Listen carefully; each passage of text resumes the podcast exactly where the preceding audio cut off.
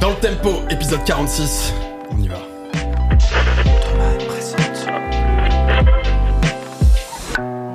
Dans le tempo. Bienvenue dans DLT, le podcast des passionnés de musique. Pourquoi tu rigoles déjà Parce que je sais déjà que tu vas me trapper, mais bonsoir. c'est- C'est un plaisir de vous retrouver tous. Euh, C'est vrai. je te demande pas Daz comment ça va? Et c'est un tort. Non, pas de small talk Daz, parce que D'accord. l'heure est grave. Ok. François, arrête la musique. François, il faut qu'on passe aux choses sérieuses. Daz, il va falloir que tu répondes de tes actes à présent Oui. avec un petit fond musical. Est-ce que ça te parle? Eh oui. Eh oui. Eh oui. Eh oui. Eh oui. Eh bien, figurez-vous que oui. Daz, il faut t'expliquer. Qu'est-ce que c'est que ce générique? C'est le générique des Amours, une émission de France 2. voilà, l'invité rigole. Euh, oui, oui, j'ai participé. euh, Alors, c'était marrant, hein. Euh, Explique-toi. Tu as participé aux Amours. Tu Ouais. es en train de nous dire ça. Tu as Un rencontré contre- Tex. Euh, Jean-Luc Reichmann ou Tex? Non, Tex. C'était déjà la Tex era. Ok. Euh, Je me suis dit peut-être que depuis, il y avait Jean-Luc Reichmann. C'est l'année de la transition, je crois. Ouais. Je me suis dit, il a Bah, fait cette dernière émission avec 2000. Daz, et dégoûté, il a laissé Tex C'était venir. 2001 ou 2002. Ok. Euh, effectivement, c'était une participation un peu contrainte. Ouais. Mais moi, j'étais parti du principe, donc c'était évidemment avec euh, avec ma compagne de l'époque, avec qui je suis resté un certain temps. Salut à toi, euh, qui est également la mère de ma fille, donc heureux salut à toi. Euh, Non, mais t'as fait les amours. euh, cherche pas à parler de ta oui, j'ai fait, non, j'ai fait les amours. Non, fait, mais non, mais pour dire que tu vois, j'ai fait les amours, mais en même temps, je suis resté 20 ans avec la personne, donc quelque part, c'était un peu légit, tu vois. Est-ce que tu penses que l'émission a soudé votre couple à l'époque? Je pense que oui, devant l'adversité. Non, en vrai, franchement, elle m'avait dit qu'on m'inscrirait. J'ai dit, j'ai dit non, mais je m'en fous de cette émission. Elle m'a dit non, mais si, ça va être marrant et tout, tu vois. Et j'ai dit mais il y a aucune chance qu'on soit euh, qu'on soit sélectionné parce qu'on vivait même pas ensemble. Pour moi, c'était une émission de gens qui vivent ensemble, tu vois. Manque de bol, ils ont fait une spéciale les gens qui ne vivent pas ensemble. Du coup, on a été euh, T'es sur la- défensive un peu là. Genre, non, Non, mais pas du tout. En fait, c'est pas moi qui ai mis mon nom. Ah non, mais ça par contre c'est vrai. C'est- Ça par contre c'est vrai. Mais du coup on est allé au casting euh, Star République à l'époque. Pareil, il y a 142 couples. Je me dis, il y a aucune chance qu'on soit retenu. Paf, on est retenu. Et on s'est retrouvé effectivement sur le plateau avec Tex, le public. euh, Mais- Et c'était en fait, en vrai, c'était une super expérience Est-ce que audiovisuelle. que ta street cred en a pris un coup Mais il y a zéro Est-ce- secret. J'étais est-ce- sur- Attends, Est-ce que t'es encore habilité à parler de musique dans ce Non, non, podcast non, non, Daz attends, moi j'étais sur le sur le plateau des des amours en jean rockaware et en t-shirt Comate, ok, Ok, et sans gaffeur. ok. Parce que comme personne connaissait la marque, donc comme c'était la marque de, de Joey Star. Euh, et euh, à l'époque où ils sortaient toutes ces Royal Wear, Comate, Homecore, tous ces trucs-là. Et moi j'avais un t-shirt Comate et euh, la prod réellement m'a dit qu'est-ce que c'est que ça? J'ai dit moi c'est rien. Tu vois ils m'ont dit mais c'est une marque. Je suis non non non.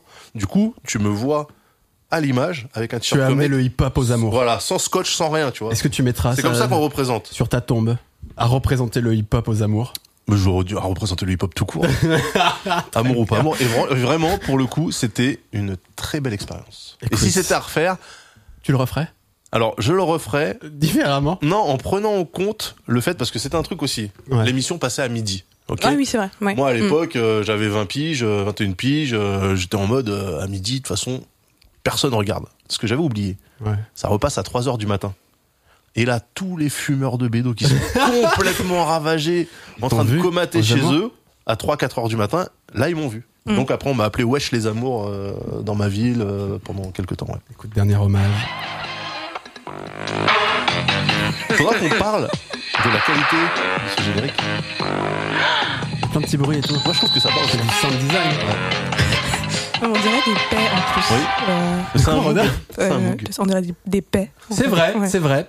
Mais les amours. euh, Je sais ça- t'a surpris parce que, évidemment, Salman n'est pas habitué des Bon, réseaux non, sociaux. arrêtons tout de suite cette introduction beaucoup trop longue. Non, non, mais juste pour, dire, juste, pour, juste pour dire que moi, Oui. évidemment, les gens me reparlent de ça à peu près 8000 fois par an. Oui. Euh, je suis sur Twitter depuis 2008, donc tu te doutes que, euh, voilà.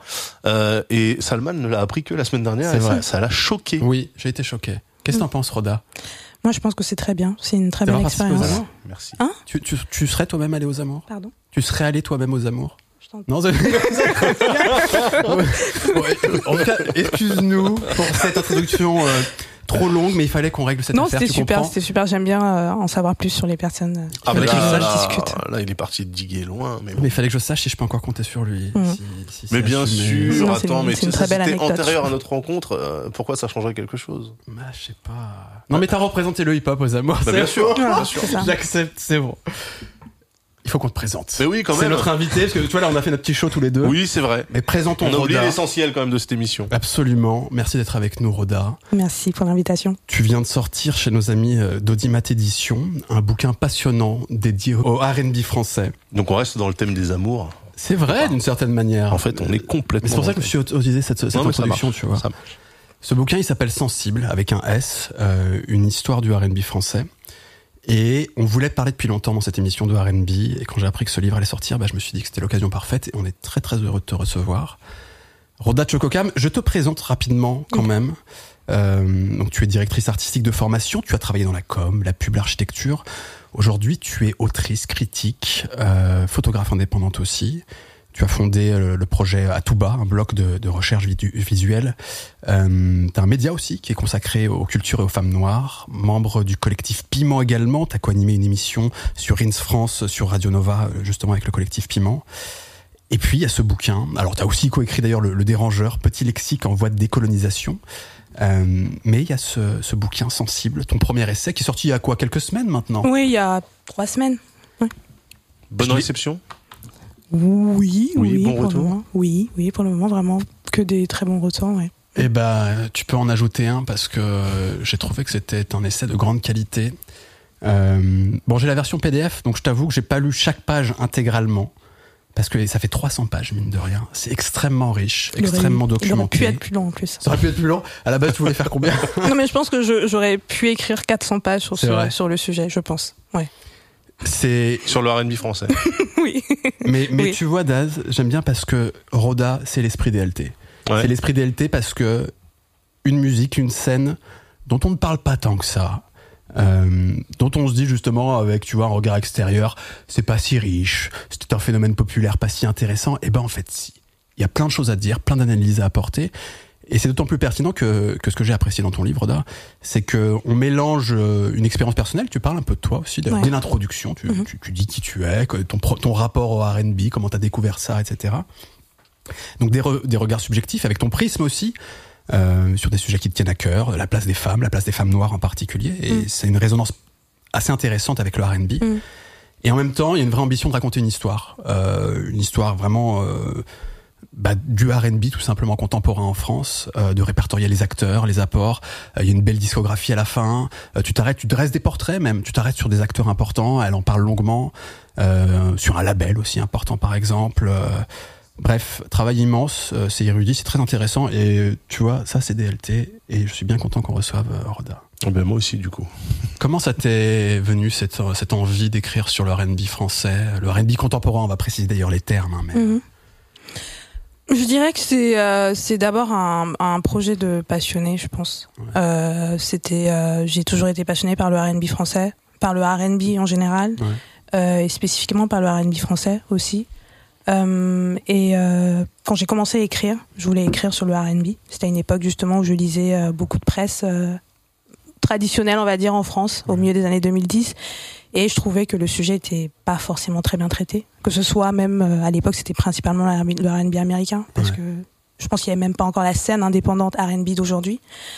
Et, euh, et donc à cette époque-là, je me suis dit, euh, c'est quand même très bizarre. On parle très, on parle très mal de R&B en France. Euh, donc j'ai commencé à écrire pour écrire sur le R&B spécifiquement, parce que je voulais un peu commencer un peu cette correction moi-même de ce que je pouvais lire. Euh, et donc progressivement, donc euh, forcément écrire et, euh, et la rencontre avec Audimat aussi, je pense, Ouais. tout simplement, avec la maison d'édition, euh, pour qui j'ai fait, euh, plus, on a fait plusieurs choses ensemble en 2021, euh, dont euh, une sorte de long podcast euh, écoute commentée pendant un festival donc les siestes électroniques en 2021 et euh, donc c'était une sorte de de d'une heure trente où je commentais euh, des titres euh, de R&B français euh, en les liant à des scènes spécifiques ou alors à des courants dans le R&B euh, français spécifiquement. Et après ce podcast, après cette, euh, cette expérience avec Étienne Menu, donc euh, de la revue Audimat, euh, ils m'ont proposé d'écrire le livre. Et je me suis dit que c'était euh, c'était effectivement euh, quelque chose qui était essentiel euh, pour une musique qui est née euh, au début des années 90, en tout cas en France, et qui n'avait pas encore à ce moment-là de, de, de livre. C'est le premier, euh, c'est le premier livre sur français qui parle Ah vraiment ouais. de la scène R&B Oui, c'est le, contemporain. oui, c'est le premier livre Ah sur ouais. le R&B français. C'est fou. Hein Ouais, c'est vrai, alors que, ouais, c'est. Il y a eu des livres sur le R&B Oui. en français, sur le R&B, le rhythm and blues américain. Il y en a beaucoup, mais sur le R&B français, il y en a aucun.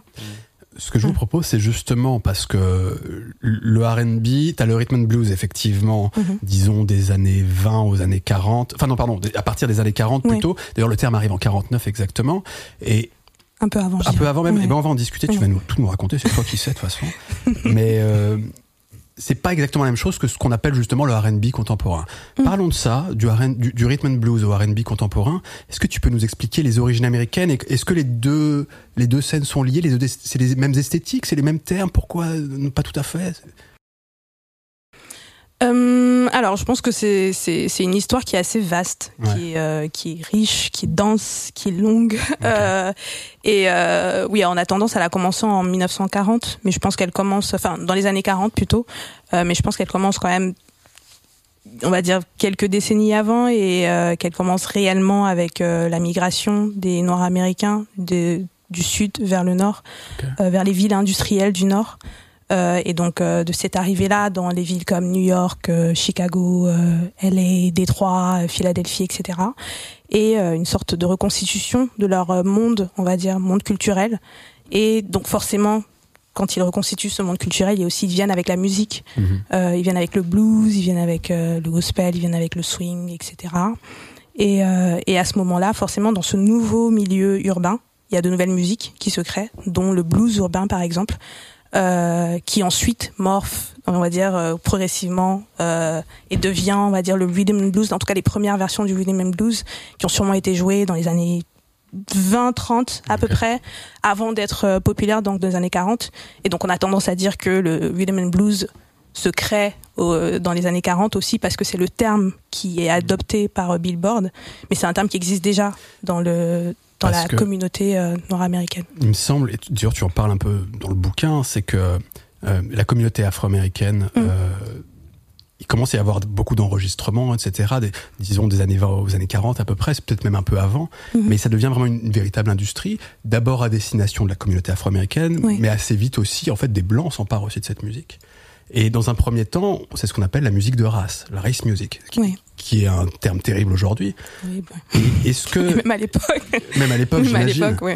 Est-ce que euh, justement c'est pour qualifier toute ces, cet amalgame de musique afro-américaine avec en fait des cultures différentes, Mhm. mais mine de rien pour qualifier un peu l'ensemble de la production afro- afro-américaine, on commence à parler de R&B, de rhythm and blues, c'est ça ou- Oui, c'est ça. Parce que en, en soi, je pense que c'est surtout euh, tout le. Enfin, je sais pas si c'est un problème, mais c'est la question de Billboard. C'est quand il faut catégoriser les musiques, il faut trouver des termes. Ouais. Donc le terme à ce moment-là, euh, dans les années 30, c'était plutôt race music. Euh, c'était pour dire musique de race, très très bizarre, musique de noir en fait. Oui, bah, c'est ça. c'est- Ouais, ouais. c'est ça. Euh, et je pense que progressivement le terme est devenu, enfin en tout cas l'expression était n'était plus correcte. Euh, et donc ils se sont servis donc du rhythm and blues qui était qui commençait à ce moment-là à être très populaire pour décrire toutes les autres musiques noires américaines. Donc euh, c'était à la fois donc du rhythm and blues forcément, euh, parfois du jazz, euh, en tout cas plein de musiques qui étaient pratiquées à l'époque. Euh, donc c'était juste euh, race music qui est devenu euh, rhythm and blues, le terme beaucoup plus correct et euh, aussi utilisé à ce moment-là par les labels indépendants qui produisaient des, artistes de rhythm and blues. Et aussi forcément donc toute la période aussi je pense que ce qui est assez ce qui est assez important pour la popularisation du rhythm and blues c'est aussi les années 40 et à la sortie de la deuxième guerre mondiale. C'est donc le, la population américaine ils ont besoin d'une musique d'évasion euh, et le rhythm blues, c'est vrai qu'on a tendance aujourd'hui, quand on pense au rhythm blues, à se dire voilà, on pense à de la musique, à des slow jams, etc. Alors que c'est une musique qui était dansante Hmm. euh, à la base, Euh, et donc forcément, euh, c'est une musique qui était utilisée aussi pour sortir un peu de ce quotidien, en tout cas de ce moment euh, très morose d'après-guerre, d'après-guerre, pardon.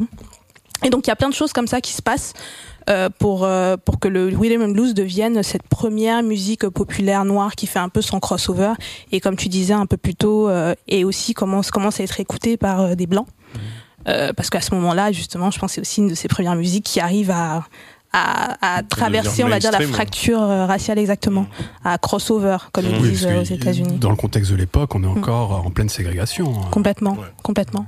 Mais aussi cette popularisation-là, elle vient, elle vient parce qu'à ce moment-là, il y a euh, donc euh, la- les, les radios euh, portables, je sais pas si on dit radio portable, ouais. qui commencent à être populaires. Et euh, quand, quand les radios portables deviennent populaires, c'est euh, c'est plus compliqué pour les, les parents blancs de contrôler ce que les jeunes peuvent écouter. Et donc forcément, les jeunes ont la possibilité d'écouter la musique qu'ils ont envie d'écouter. Et ce qu'ils écoutent, c'est du rhythm and blues. Et c'est aussi progressivement aussi à cause de cette, euh, on va dire de de, de cette euh, de cette appétence pour le, le rhythm and blues que le rhythm and blues devient ensuite le rock and roll parce que c'était une façon de rebrander la musique pour qu'elle puisse être écoutée par des blancs, tout simplement. Euh, donc voilà, il y a plein de choses qui se passent comme ça euh, dans les années 40 puis les années 50. Euh, puis après, le rhythm and blues aussi commence à être euh, beaucoup plus, euh, à avoir une grosse proximité avec le gospel Ok. euh, à la fin des années 50, surtout dans la musique de Ray Charles. Et donc c'est avec le gospel qu'on a la soul. Le... Et après, avec la soul, pour ne pas trop rentrer euh, dans les détails des années 70, après il y a le disco, le funk aussi en même temps, et puis le hip-hop après. C'est ça qui est marrant en fait. C'est Ouais. que euh, le rhythm and blues pour moi du coup c'était euh, un style de musique un peu suranné, tu vois, un peu vieillot. Et euh, c'est pour ça que j'ai pas trop compris quand, euh, enfin quand c'est revenu dans les années 90 qu'ils aient pris euh, R&B pour euh, le style de musique. euh, Parce que c'est vrai qu'il faut parler de ce switch. Là, tu as bien défini ce qui est à l'origine Ouais. Oui. le, le rhythm and blues. Mhm.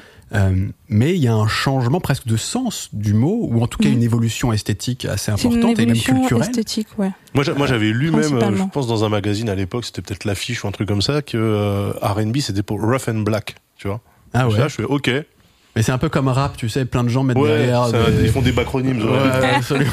Mais euh, ouais, en fait, il y a, il y a Mm. plus trop. Enfin, moi, quand j'écoute, euh, euh, quand j'écoute euh, à l'époque euh, Belle Bif de Veau ou euh, Boys to Men euh, sur le premier album, qui était très New Jack justement, ou euh, euh, euh, Poison, des trucs comme ça. Je Mm. pense pas du tout à Otis Redding ou euh, tu vois. un- Mais mais Comment se passe ce, ce- ce- ce changement justement à ce qu'on appelle le R&B contemporain aujourd'hui? Bah, c'est, je pense que c'est progressif, c'est euh, comprendre que le rhythm and blues, c'est un peu, euh, c'est, on peut le considérer un peu comme une base, et à chaque fois, il y a de nouvelles influences qui le, qui le qui permet de, de, de transformer la musique en soul et ensuite euh, en, en funk et ensuite enfin, d'abord en disco, Disco, et ouais. puis en, ensuite en funk.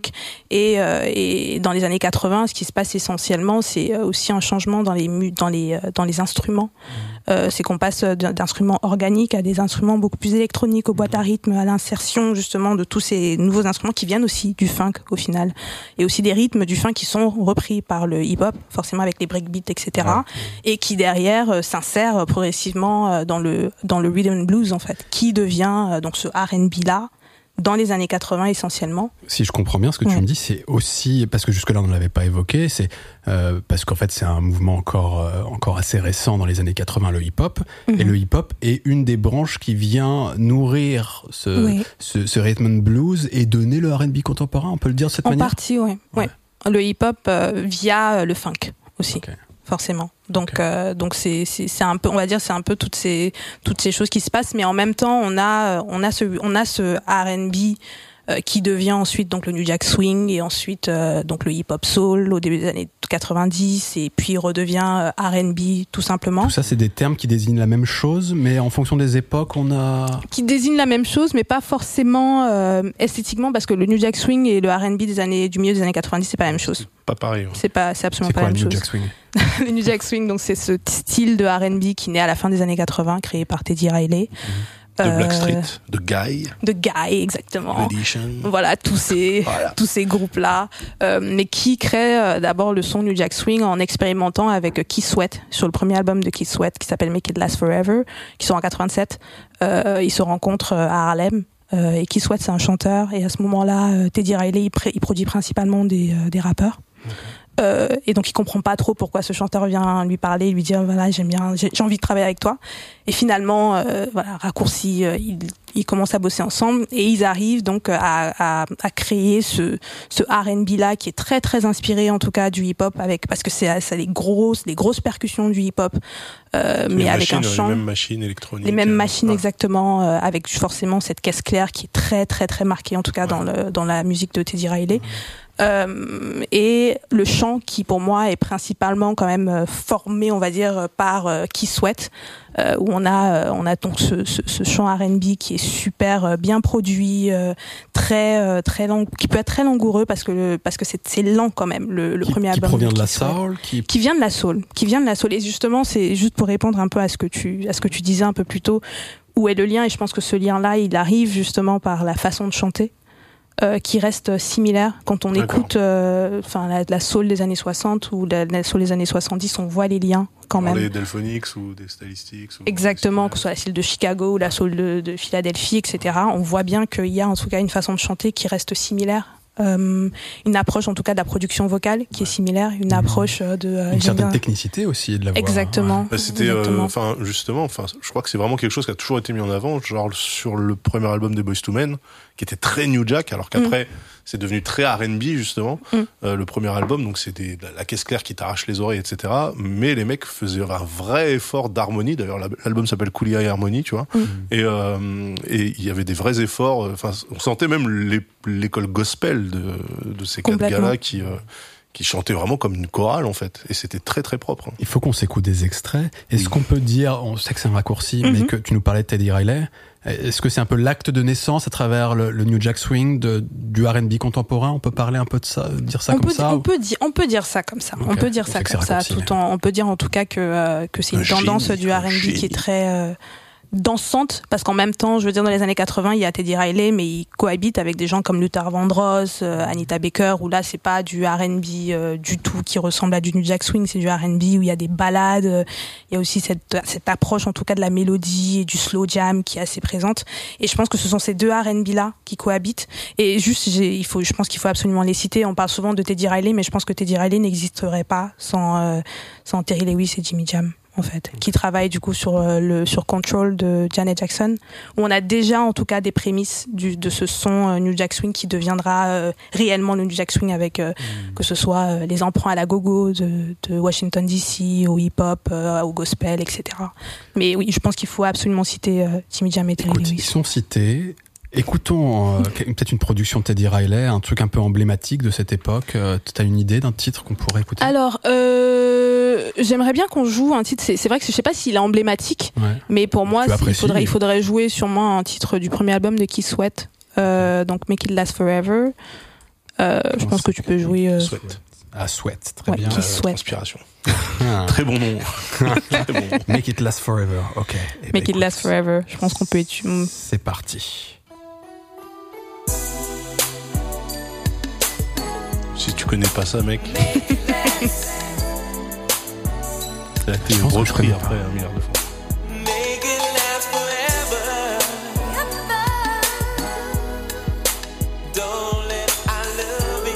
J'avance un tout petit peu.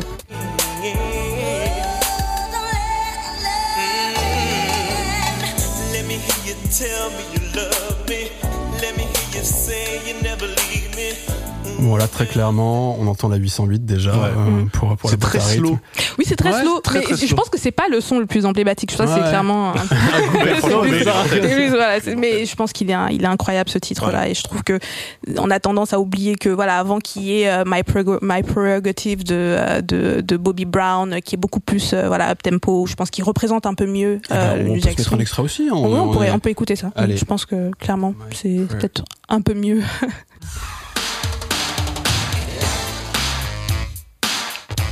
Dans la caisse claire.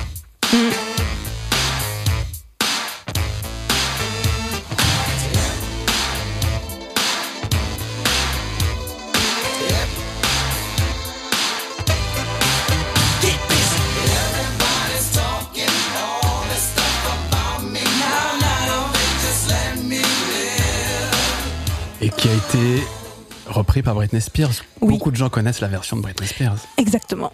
Ce qui est marrant, c'est que euh, ces sonorités-là, ça a aussi du coup euh, inspiré des gars qui étaient déjà en place. Ouais. Parce qu'on parle des nouveaux artistes, etc. Mais par exemple, t'écoutes euh, toute la période de Prince avec euh, New Power Generation, c'est 100% ce... Et Dangerous. Et Dangerous, bah, il a produit, il a produit pour Ah. Michael Jackson. bah, Jam Il, est, il produit. euh, euh, ouais, ouais.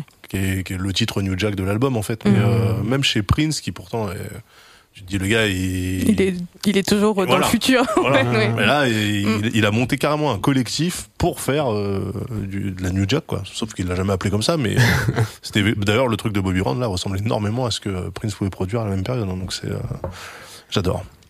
Toi, ton sujet, de toute façon, dans le livre, c'est vraiment le R&B contemporain français. Il fallait juste qu'on fasse comme ça un, Mm. un petit point. Peut-être citer, parce que Teddy Riley, c'est pas forcément la personne la plus populaire. On a écouté Bobby Brown aussi. Ensuite, cette scène euh, New Jack Swing, R&B contemporain, elle va donner quoi comme gros artistes américains qu'on peut juste comme ça citer avant de passer vraiment au contexte français? Euh, au début des années, au début des années 90, je pense qu'on peut dire Joe Desi, on peut dire euh, Mary J. Blige, euh, on peut Shy. dire- voilà. Je- Après, je sais pas si c'est populaire, si c'est le nom le Ah, plus, le Les plus gens connu. qui connaissaient Joe Desi ils connaissaient Shy à l'époque. mais- Donc, du coup, je pense Mary J. Blige peut-être le nom le Ouais, plus, bien euh, le plus, le plus facile en fait à sortir. Est-ce euh, qu'on peut mettre période. aussi dans tout ça? Bon, euh, il s'avère que c'est un sale type, mais R. Kelly, qui a quand même été important. Oui, ouais, Euh, ouais, ouais. Mhm. Alia, évidemment. Mhm. euh, Bah, Boys to Men. euh, Boyz II Men, TLC. Belle Bill Devo. bah, Bill Devo, donc Ouais. BBG, bien sûr. Ouais. Et, et puis un peu plus tard, ouais, TLC, Brandy et Monica, Ouais. Destiny's Child, avant, ouais, euh, etc. ouais, c'est ça. Mais la période. Puis euh, Riley, c'est Blackstreet, quoi. Enfin, aussi, quand aussi, ouais, quand même. ouais. Au bout d'un moment, il a réussi Moi, à j'avoue qu'à part Noddy Kitty, euh, je. Bah oui, mais enfin, rien que Noddy Kitty, tu vois. euh, Tout le monde l'a entendu, ce morceau, tu vois. morceau Alors que le gars, c'était son troisième groupe. Ah, Son troisième, je pense que c'était pas le deuxième, parce que Guy s'est terminé, et après Guy. Il a fait euh, Blackstreet, juste après Guy. Il n'y avait pas un autre groupe entre les deux? Non, je Non pense, je pense qu'après, c'est après euh, Blackstreet qu'il en a fait un Vous avez vu les discussions Voilà, je lui parle de mon enfance. Vas-y, on se fait un plaisir avec un extrait de Noddy Kitty? Allez. Allez, c'est parti. Yeah. You know what? I like the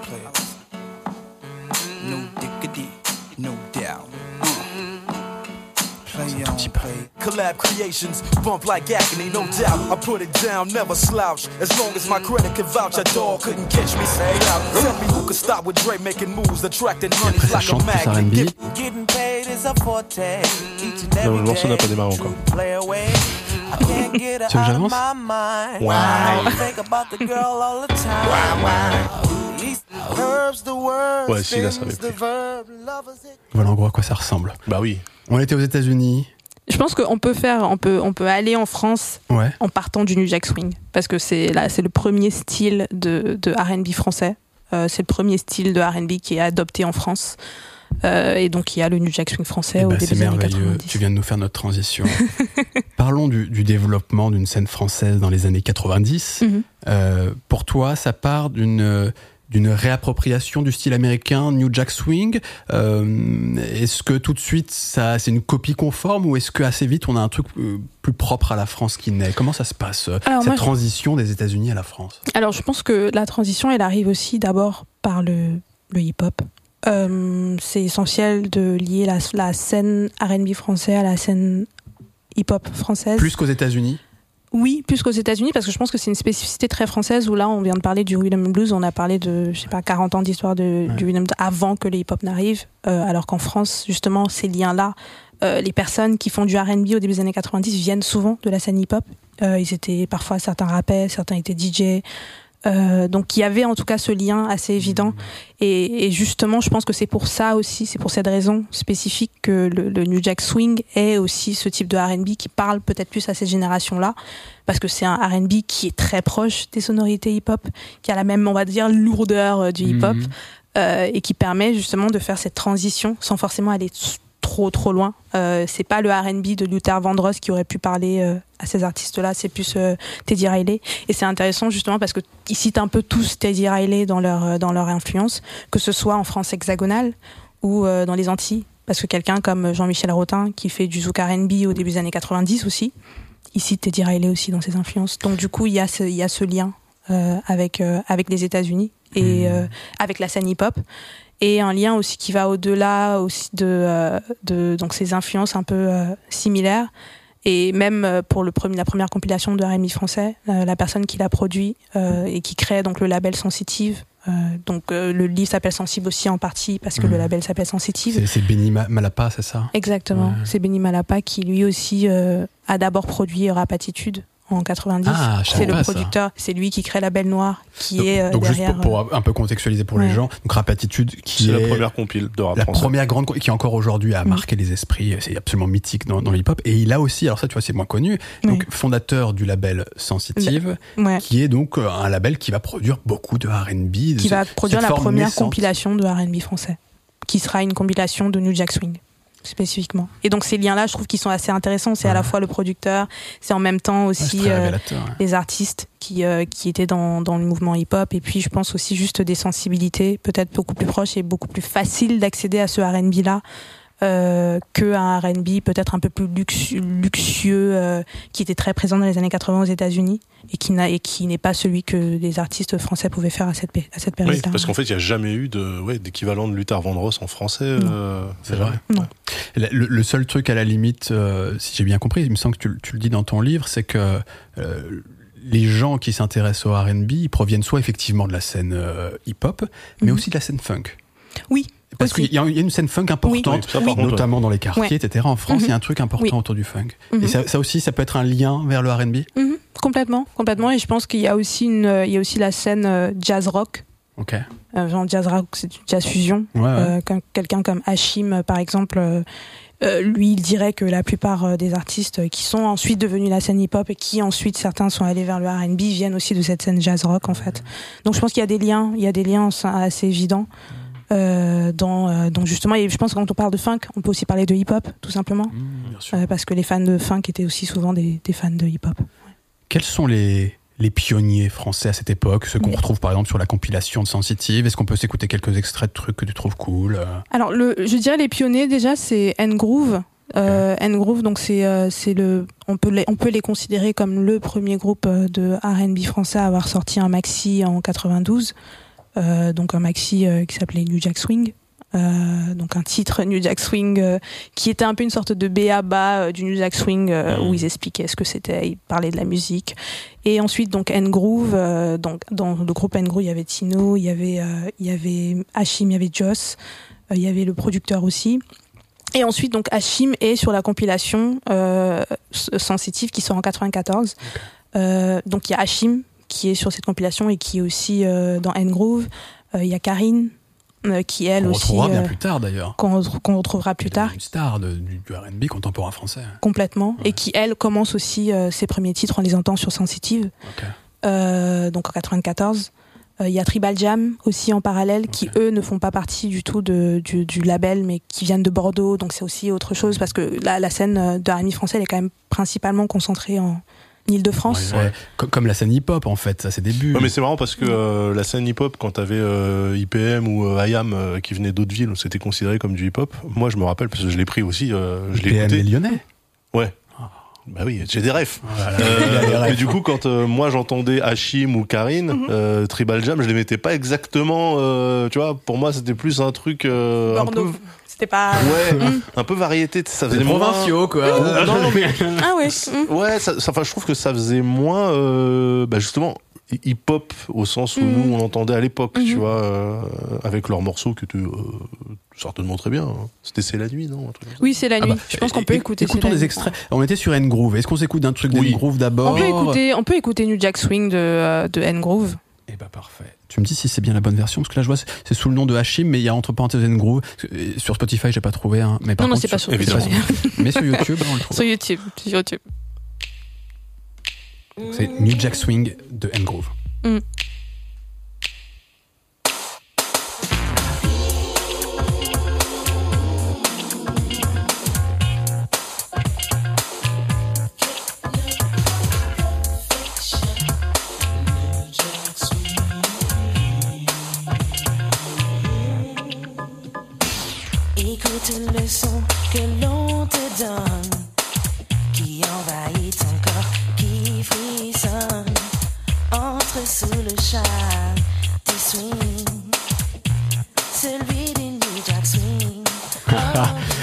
Alors, les mecs sont quand même trop forts parce que ils arrivent avec une nouvelle musique pour la France d'une certaine manière et ils mettent le nom de la musique dans le titre. Comme ça, tu vois, c'est assez clair Oui, pour tout le monde.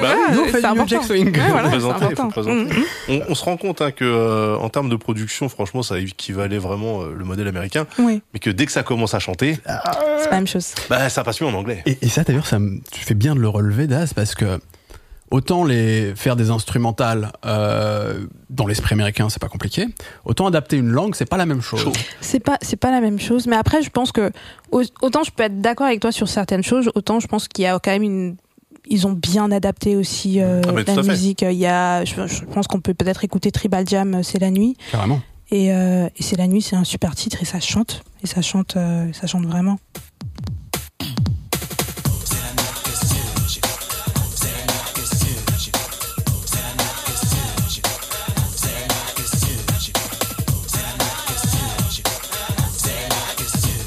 Me rappelais même pas du début comme ça. Hein Ouais. Parce que là, oui, tu vois.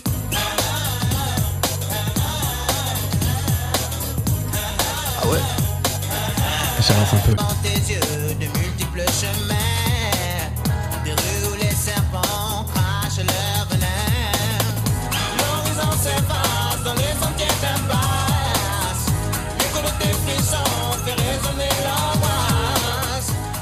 Donc là, on est en 94. Mm.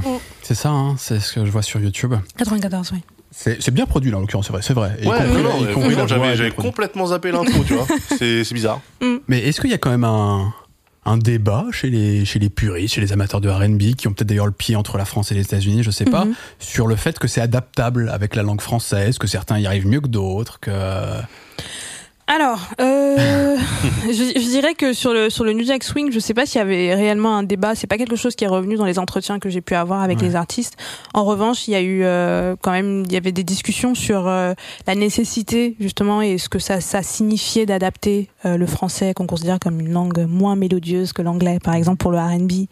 Où euh, Karine, en tout cas, elle me disait qu'elle a passé du temps à essayer de trouver des mots et des façons de chanter le français qui pourraient euh, qui, Qui pourraient avoir la fait. même euh, voilà littéralement voilà qui Ouais. swingait Mm. euh, comme en comme en anglais donc c'est euh, est-ce qu'on allonge les fins de phrases est-ce qu'on dit euh, on essaye d'éviter les l les e et on essaye plutôt de rester sur des ou des e? Enfin pour que Mm. justement on puisse avoir euh, cette- ces, ces mélodies là donc je pense que quand on parle de R&B français il y a aussi toute la toute la partie euh, d'adaptation de la langue et pas euh, uniquement euh, imitation parce que c'est c'est compliqué de, de juste euh, chanter du chanter du français comme si on chantait de l'anglais simplement ouais. Comment ça se passe ensuite? Là, on a, on a écouté donc des, des pionniers, on a parlé de cette compilation de Sensitive, euh, on a parlé de, de, de Tribal Jam là, euh, tout dernièrement, d'Engroove avant ça. Euh, J'imagine que ça reste quand même relativement confidentiel au moment de la sortie. Mhm. Euh, à quel moment ça commence? Parce que on, on parlera dans, une autre- dans un autre chapitre, dans une autre partie des années 2000, où là ça devient très commercial. Mais j'imagine que déjà dans les années 90, il y a un moment où ça, il y a des jalons, un truc, un moment Moi, où, ça, où ça pop, où ça, où un truc qui explose, des tubes, de quoi? Oui, Moi, il y en a un en 95, oui. Ouais, bah ouais, bah en fait, euh, et encore une fois, cette émission est totalement biographique. Moi, ça me permet de revisiter mon enfance. Euh, en fait, euh, Je vais voir si on, allait, on va dire la même chose. Non, mais Non, pour l'a moi, j'en ai, moi, j'en ai ouais. parlé tout à l'heure. Moi, Ouais. vraiment, j'ai connu cette scène-là, donc Hachim, Karine, etc., Mhm. sur une compile de Cut Killer, Mhm. euh, qui était un DJ euh, fameux, DJ Cut Killer. Tout le monde le connaissait Bien à sûr. l'époque. Euh, vous l'avez, vous l'avez vu dans la haine, hein, l'intro de la haine, c'est lui qui mixe euh, Assassin de la police, qui, je le rappelle, n'est pas Assassin de la police. Bref. That's the sound of the police. Voilà, KRS-One. Et, euh, et en fait, sur Hip Hop Soul Party 3, il y a. Je crois que la compile s'ouvre avec Hachim. Mm. Euh, et là, moi, en tant que gars qui écoutait du hip-hop, qui commençait justement à être en français, parce que le hip-hop a eu le même problème que le R&B, c'est-à-dire qu'au début, c'était compliqué de faire rentrer le français sur des rythmiques euh, américaines euh, en produisant comme des Américains, et il a fallu forcer pour que les gens s'habituent, que l'oreille apprenne aussi à apprécier euh, les rimes, et à la fin, le hip-hop français, plus personne se pose la question, tu vois, Mm. le rap français, bien sûr. Et en fait, bah, sur une compile de rap français où il y avait les X-Men, il y avait Lunatic, il y avait tout ça, il y avait Hachim, il y avait Karine euh, qui chantait et euh, ça tabassait. Et justement, pour moi à l'époque, j'ai dit waouh, ça y est, on a un truc qui groove, tu vois, qui Mm. euh, qui, qui respecte nos codes de, de, de, de hip-hop, de, de musique afro-américaine, mais qui arrive à le faire en français et ça sonnait bien en fait. Et j'ai peur de le réécouter ce truc-là parce que ça se trouve c'est tout pourri. Mais c'était, mais c'était plus tard. C'était plus tard en fait parce que je pense Ouais, que ça c'était 96. ouais, c'était beaucoup Ouais. plus tard parce que enfin beaucoup plus tard, hein, pas, pas pas pas beaucoup plus tard et je pense C'est un an aussi que après celui auquel tu pensais, 95, je pense qu'on on a le même. on a le même qui est Ophélie Winter en fait. Bah bien sûr. Euh, Mon Dieu Bah, bien sûr, Dieu m'a donné la foi. oui, voilà. Mais en fait, je pense que euh, la, la perception, parce que je pense que pour le grand public français, Ouais. c'est Ophélie Winter. Et maintenant, pour un autre public, je Ouais, pense, qui est peut-être plus proche du Plus hip-hop. puriste, ouais. Exactement, ouais, c'est ouais. euh, c'est sûrement Cut Killer. Et, Et euh, peut-être un peu QTB, il avait fait une Ouais. compilation aussi en 95, euh, juste avant Cut Killer. Ouais, ouais. Euh, donc peut-être euh, voilà plutôt ces ces ces DJ Ah oui, là, là. vous parliez mainstream, pardon. Oui, c'est ça. le- et je pense qu'au niveau a- mainstream, en tout cas, au voilà. niveau euh, du grand public français, c'est Ophélie Winter. Allez, on s'écoute un extrait. Tout le monde connaît ça. Dieu m'a donné la foi. J'étais assise sur une pierre, des larmes coulaient sur mon visage. Je ne savais plus comment faire. Fais les amours, te moque pas. en moi le courage. J'ai levé les yeux au ciel et là, En vrai, le morceau, il est bien. L'intro est ridicule, je suis d'accord. j'y ai baigné mon âme. Ah oui, avec les synthés et tout.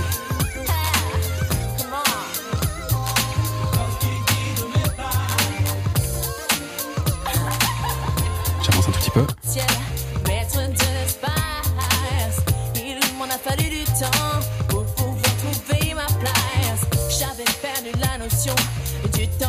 Casse. Oh, on a si souvent envie de voiler la face. Je ne veux plus jamais me séparer. Allez, le pont et le refrain derrière, et après on arrête. J'en ai assez, je Ah ouais, t'aimes bien, j'ai l'impression. J'ai trop souffert, yeah. Dieu a exaucé mes prières.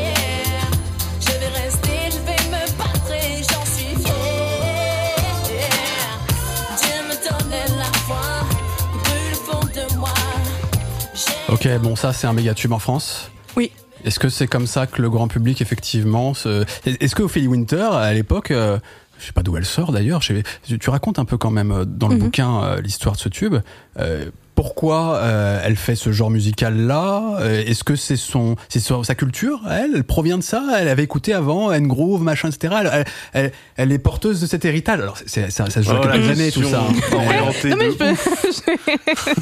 peux. Est-ce qu'elle était réellement dans le mouvement ou est-ce que c'était une fraude? C'est ça que tu veux savoir Un peu. Oh là là Non, mais il est étonnant ce bah, tube. je, bah, je pense que je pense que la la, ben, la réponse est dans la question. Mais euh, Ophélie Winter, elle vient du, elle vient de la télévision. Euh, Ophélie Winter, euh, certes, elle avait fait des, des titres quand elle était beaucoup plus jeune. Je pense qu'elle a commencé à chanter peut-être à 17 ans, quelque chose comme ça. Euh, mais elle avait fait des titres, des titres très variétés. Euh, et puis, euh, à un moment donné, on, elle était beaucoup associée à Prince parce que elle a une Il avait- relation il avec. euh, sur. euh, ouais, pas avec Prince euh, quand elle avait 17 ans aussi, je pense au même moment. C'est Euh, problématique. et donc son premier album qui devait sortir, ouais. voilà. Le premier album qui devait sortir, il y avait des rumeurs que Prince aurait produit certains titres. Bon, l'album n'est jamais sorti. Euh, en question, l'album euh, sur lequel il aurait travaillé n'est jamais sorti. Et, euh, et donc en parallèle, elle a été repérée par Thierry Ardisson, qui, qui lui a permis ensuite d'entrer à la télévision. Euh, donc elle devient présentatrice télé. Euh, elle est visible à la télévision française. C'est une, c'est une- c'est un visage, euh, c'est une plastique, c'est une, c'est une femme grande, blonde, euh, aux yeux bleus, euh, qui vient de, de Neuilly-sur-Seine. Enfin, je veux dire, c'est voilà, c'est c'est c'est c'est un- c'est un- c'est des standards quand même spécifiques. Euh, et qui décide du coup de faire du R&B euh, en 95, Euh, mais surtout parce que avant, il y a euh, quand elle fait donc la promotion de, ce- de cet album sur lequel elle travaille, elle parle beaucoup de de ses influences qui viendraient plutôt de la Motown. Donc c'est plutôt euh, Aretha Franklin. Elle dit voilà, moi j'écoutais ces grands ces grandes voix de, de l'époque des années 60, euh, de la soul très industrialisée de Motown. Donc c'est un peu c'était ça ses références. Euh, et, et donc forcément, quand elle fait euh, Dieu m'a donné la foi, on peut se poser la question, on peut se demander, mais est-ce qu'il y a un lien avec euh, Je pense qu'on comprend qu'il n'y a pas de lien parce que de toute façon, la musique qu'elle fait ne ressemble pas à ce que la musique que les autres euh, C'est font. vrai. Les productions spécifiques, en tout cas, elle est produite par des, des producteurs belges d'origine congolaise qui s'appellent Groove Syndicate Production. Et euh, c'est eux qui façonnent le, le, le groove, on va dire, de la musique d'Ophélie Winter. Et c'est un groove qu'ils appelaient le groove à la française. Euh, c'est eux qui ont produit Méloman, par exemple, juste avant. Euh, Méloman, bah bien, bien sûr. bah oui, Moi, je t'ai pas né. Hein. Non, c'est pas vrai, je t'ai né. mais- la Méloman c'était du rap. Exactement. Et donc, mais en tout cas, c'est c'est le même rythme. En tout Mhm. cas, c'est ce, c'est ce groove en fait euh, qu'ils vont chercher un peu aux États-Unis parce que ça, ça ressemble quand même à, à ce que Janet faisait. euh, hey, Mr DJ, c'est un peu le même, c'est la, la même base rythmique. Euh, sauf que eux, il y a un truc qui est très, euh, on va dire, qui relève un peu du gimmick, je trouve. Où euh, voilà, quand on écoute Dieu m'a donné à faire, il y a ce truc très gospel, mais voilà, on met des, on met des, on met littéralement des chorales. euh, Donc le chant. On a l'impression que c'est pas un chant qui est R&B à l'époque où euh, le R&B américain ou même le R&B français, c'était pas ça, c'était pas c'était pas des gimmicks comme ça pour dire je chante euh, de la musique euh, gospel et je mets des gens qui crient euh, Ouais. comme si on était en, à l'église, enfin voilà, c'est pas du tout ça. Mais eux ils avaient ce- cette chose-là et vous, tu parlais des synthés, des synthés très Ouais. Aussi. Ah ouais, complètement. voilà, donc il y, a, il y a, en tout cas, ils avaient un son particulier et c'est ce Mm. son-là, je pense, qui séduit plus que euh, parce qu'Ophélie Winter, elle fait, elle fait déjà de la musique et c'est un peu le single de la dernière chance. Euh, c'est le dernier single qu'elle peut sortir et elle décide de travailler avec euh, avec ces producteurs-là qui ont déjà montré qu'ils pouvaient fonctionner avec Meloman, par exemple. Ouais. ce que- ce qu'on retrouve, ce qu'on peut assimiler au R&B. Alors, soit on y voit de la, de la technique vocale, soit si on veut être un peu plus dur, euh, une voix très maniérée, euh, où ça exagère un peu. la- Bah, limite, ça prend des accents anglais parfois. hein, euh, Oui, c'est ça. ouais. C'est pour ça, c'est très. En tout cas, dans, dans Ophélie Winter, Ouais. quand on écoute Ophélie Winter, on sent vraiment qu'il y a ce truc de c'est ben, c'est pas naturel. Bah oui. euh, je fais comme en Ouais. fait. Ouais. Euh, c'est c'est et justement, je pense que vraiment moi, ce qui peut me déranger un peu dans dans ce dans ce R&B là, Mhm. c'est justement toutes les gimmicks en fait. C'est on va et, et justement même visuellement, quand elle a sorti son titre sur les plateaux télé, elle était accompagnée d'une chorale et là tu te dis mais une chorale principalement des noirs euh, tu vois, elle était en basket euh, Ouais. voilà donc du coup il y avait quand même quelque chose où on disait voilà je je veux absolument marquer ma musique pour dire Mhm. voilà je fais une musique qui est afro-américaine et je dois être avec des noirs etc etc donc du coup Justement, ça nous permet d'aborder un point quand même important, et je sais qu'il te tient à cœur aussi, c'est que euh, la musique comme Mm. phénomène culturel est aussi un moyen de représentation, Mm. évidemment. Mhm. Euh, cette musique, tu l'as dit, elle vient de gens avant tout passionnés par le hip-hop, plutôt de quartier populaire en général. oui Euh, euh, issus de diaspora souvent aussi, euh, d'immigration. Euh, ce qui n'est pas le cas d'Ophélie Winter. Est-ce que, est-ce, est-ce- est-ce que euh, dès les débuts du R&B, il y a un aspect aussi presque, je dirais quasi revendicatif, ou en tout cas politique, ou l'idée en tout cas de, de se montrer tel qu'on est, d'où on vient, etc. Bah, je dirais que peut-être que le, la, le, le côté revendicatif, il est peut-être moins affirmé que si on, si on a une lecture de la revendication comme euh, dire spécifiquement euh, ce qu'on, euh, ce pourquoi on lutte, etc. On dira voilà que R&B n'est pas forcément revendicatif, mais ce que je trouve assez intéressant, c'est euh, quand Hachim par exemple, il parle de ce qui lui l'a séduit dans le R&B, c'est que c'était une nuance en fait. C'est que quand il était dans le mouvement hip-hop, il sentait qu'il n'y avait pas cette nuance qu'il recherchait, il cherchait des mélodies. À quel niveau la nuance? Alors là, au niveau, Au niveau de mélo- la- au niveau la de voix, la- ouais. du Au niveau chant, musical, en fait, au niveau Ouais. musical, et donc il avait besoin en fait de cette musique qui lui permettait d'être justement à l'intersection de, de toutes ces influences-là et qu'il les, re- il a, il les a, il l'a retrouvé dans euh, dans le R&B, dans le R&B spécifiquement. Et, euh, et surtout, je pense aussi que et ça, je me base sur un autre sur un autre entretien que j'ai eu avec Tino, donc créateur euh, du groupe euh, N-Groove, qui parle beaucoup aussi euh, de, de cette nécessité, pour lui en tout cas, de ne pas avoir à parler de sa condition, euh, parce qu'il a grandi à Vitry-sur-Seine en 94, il sait en fait ce que c'est euh, que de vivre euh, en cité, etc. Mais lui, il avait envie de parler d'amour, en disant, voilà, il y a aussi de l'amour en fait, il y a aussi cette expression en fait de l'intime qu'il qui lui recherchait. Donc si on va dans le politique, pas le politique très revendicatif, pas Mmh. le politique, euh, voilà, je suis contre euh, le système, etc. Non, mais juste est dans- être là, Être là, c'est déjà et- un acte et- politique d'une certaine manière, pour certaines Exactement. personnes en tout cas. Exactement. Et je pense que c'est plus dans ce dans ce, dans ce côté-là. Et il y a aussi euh, une gros il y a une grosse partie qui est aussi évasion, euh, qui est juste euh, cette sorte de comment escapism comme ils disent, euh, d'évasion en tout cas de Ouais. sa réalité qui que le R&B permet. Euh, où euh, justement le hip-hop est très euh, ancré et le Mhm. R&B c'est plutôt moi aussi j'ai envie de je sais pas je, je peux sortir en fait de de ce cadre en fait je peux pouvoir parler d'autre Je chose pense que c'est mais- ça qui a créé un petit peu la scission en fait au début du truc. C'est que bah pour les gens qui étaient justement ancrés dans, dans le hip-hop, qui avaient des choses à dire, des revendications, etc. Bah Mm. du coup, les artistes R&B c'était un peu euh, les benets qui qui calculaient pas la vie en fait, tu vois, qui étaient tout le temps en soirée ou en train d'essayer de chiner des meufs et qui Mm. du coup étaient un petit peu légers. Euh, et et c'est cet écart là qu'il y a eu à un moment donné. Mm. et qui a pu se réduire quand bah, le hip-hop s'est dit tiens on va faire featurer des artistes de R&B pour Mhm. chanter nos refrains tu vois et là du coup en fait euh, les deux trucs se sont re- regroupés et ça a permis justement euh, au R&B d'avoir une légitimité aussi qu'il avait peut-être pas au Mhm. tout début parce que c'était très festif et peut-être pas assez euh, réaliste réel tu vois Parce que je je pense que c'est intéressant ce que dit Daz, euh, parce qu'effectivement, il y a aussi la question des featuring derrière qu'on va retrouver énormément dans Ouais. le rap, dans le hip-hop. Mhm. Euh, ce que, ce que j'aimerais juste un petit peu avant, peut-être, c'est on écoute quelques extraits d'autres personnes importantes après Ophélie Winter euh, Mhm. pour clôturer un peu Hachim, les années 90. Bon, avec N-Groove, on a écouté un peu Hachim d'une certaine Ouais. manière. Ouais, mais Peut-être ceux d'après. Karine, Peut-être ceux d'après. Non, mais je on peut écouter Karine, On peut-être. peut écouter Karine. Wallen, dès les années 90, elle est, elle est active C'est ou- fin des années 90, Fin Wallen 90. plutôt. C'est On bien, bien après Karine. Karine. euh, On ouais. peut écouter du Karine. On peut écouter Choisi, peut-être. Allez, Karine, Ouais. choisis. Choisi. Vas-y, Ouais. choisis. Ah, choisis, hein, Mm. Ah, bah, bien sûr. Eh, bien sûr. Hip Hop Soul partie 3, les amis. Pareil, alors ça, j'ai l'impression que. Oui, c'est vrai, il y a plusieurs pas versions. Sur Spotify. Non, non, c'est non, cherche pas sur Spotify. Oh Va c'est terrible. YouTube. Mais, Et- mais tu vois, ça ça montre bien qu'il y a Ouais. un manque de, de considération, de préservation d'une forme de patrimoine, etc. Clair, là, si on ne Ouais. trouve pas tous ces morceaux. euh. il y a beaucoup, morceau. il y a beaucoup de morceaux qui sont pas, euh, qui sont pas sur, euh, Voilà. sur les plateformes. C'est effectivement la compilation euh, Cut Killer. Hip Hop Soul partie 3. Eh, Écoute, et avec ça, avec Fab en plus, Avec ce Fab, morceau. bien Ah sûr. Donc déjà là, on a du featuring avec des rappeurs. Ouais. Allez, on s'écoute en extrait. Karine, Fab, choisi. Je pensais à la version de Cultive, mais celle-ci. Ouais, c'est ça, ouais, ça marche.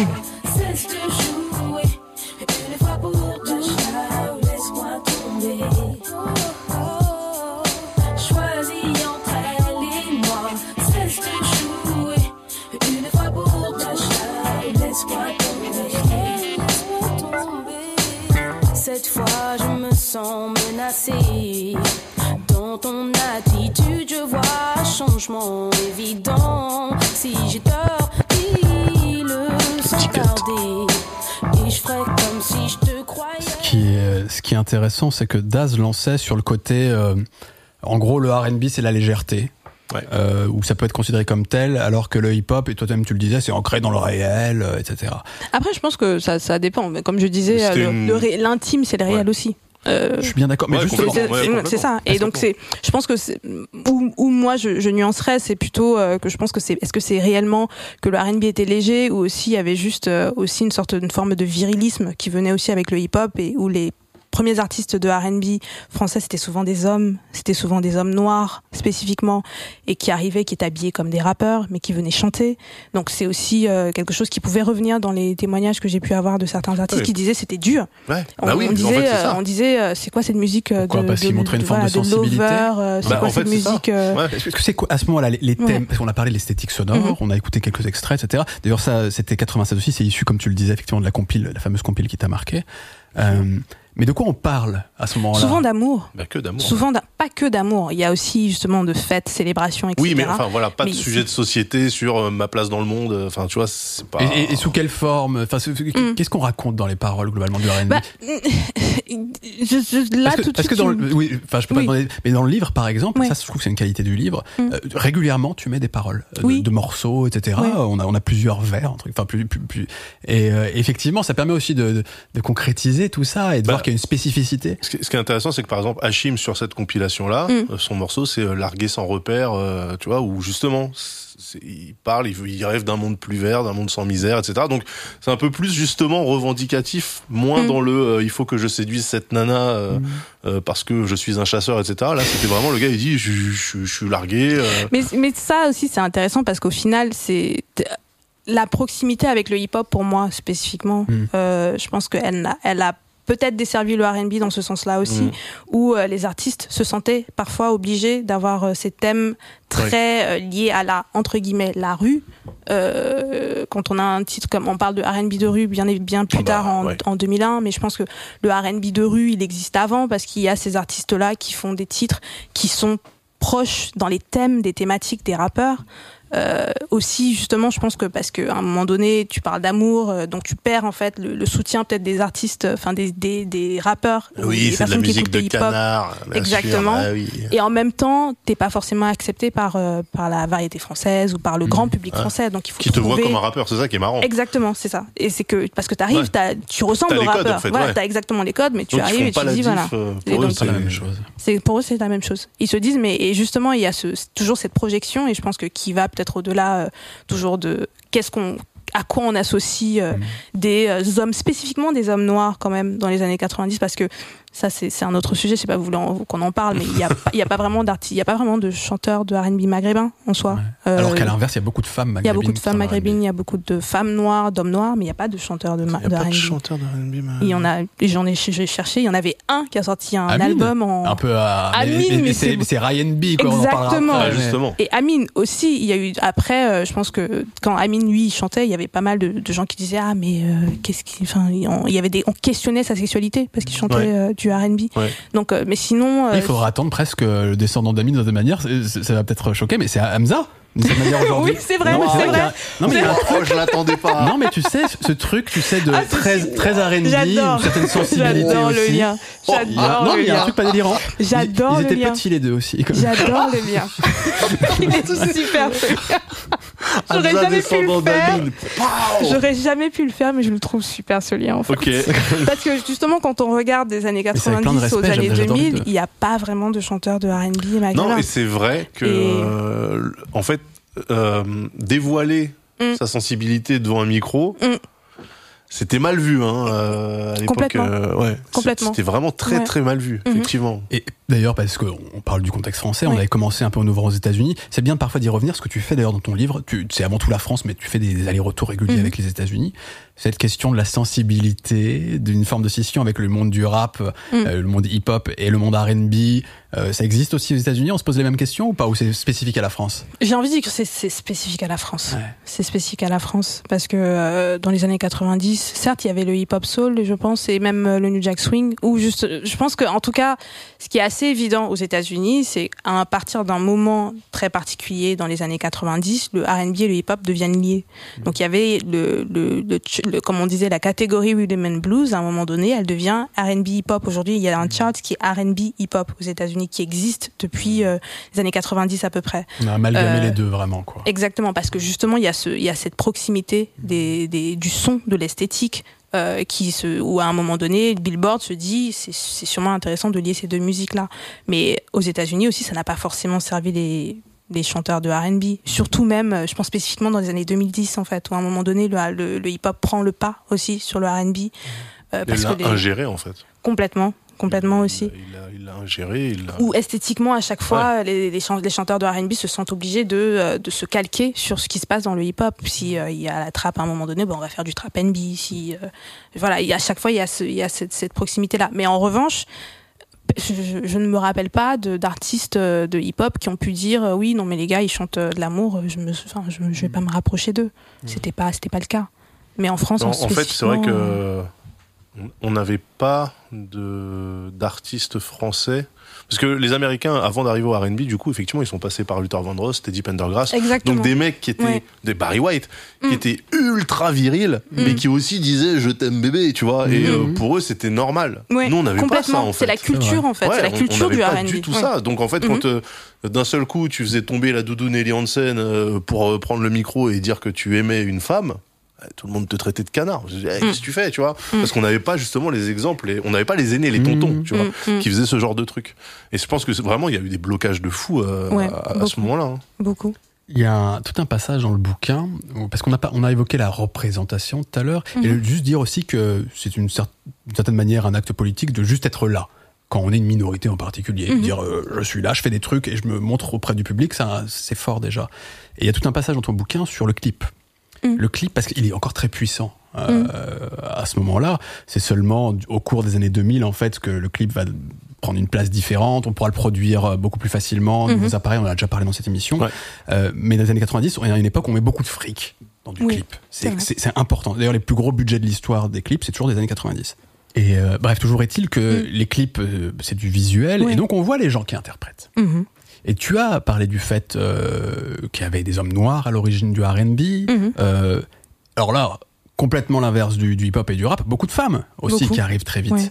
Euh, notamment des femmes maghrébines, effectivement, comment tu, comme tu le dis. Mhm.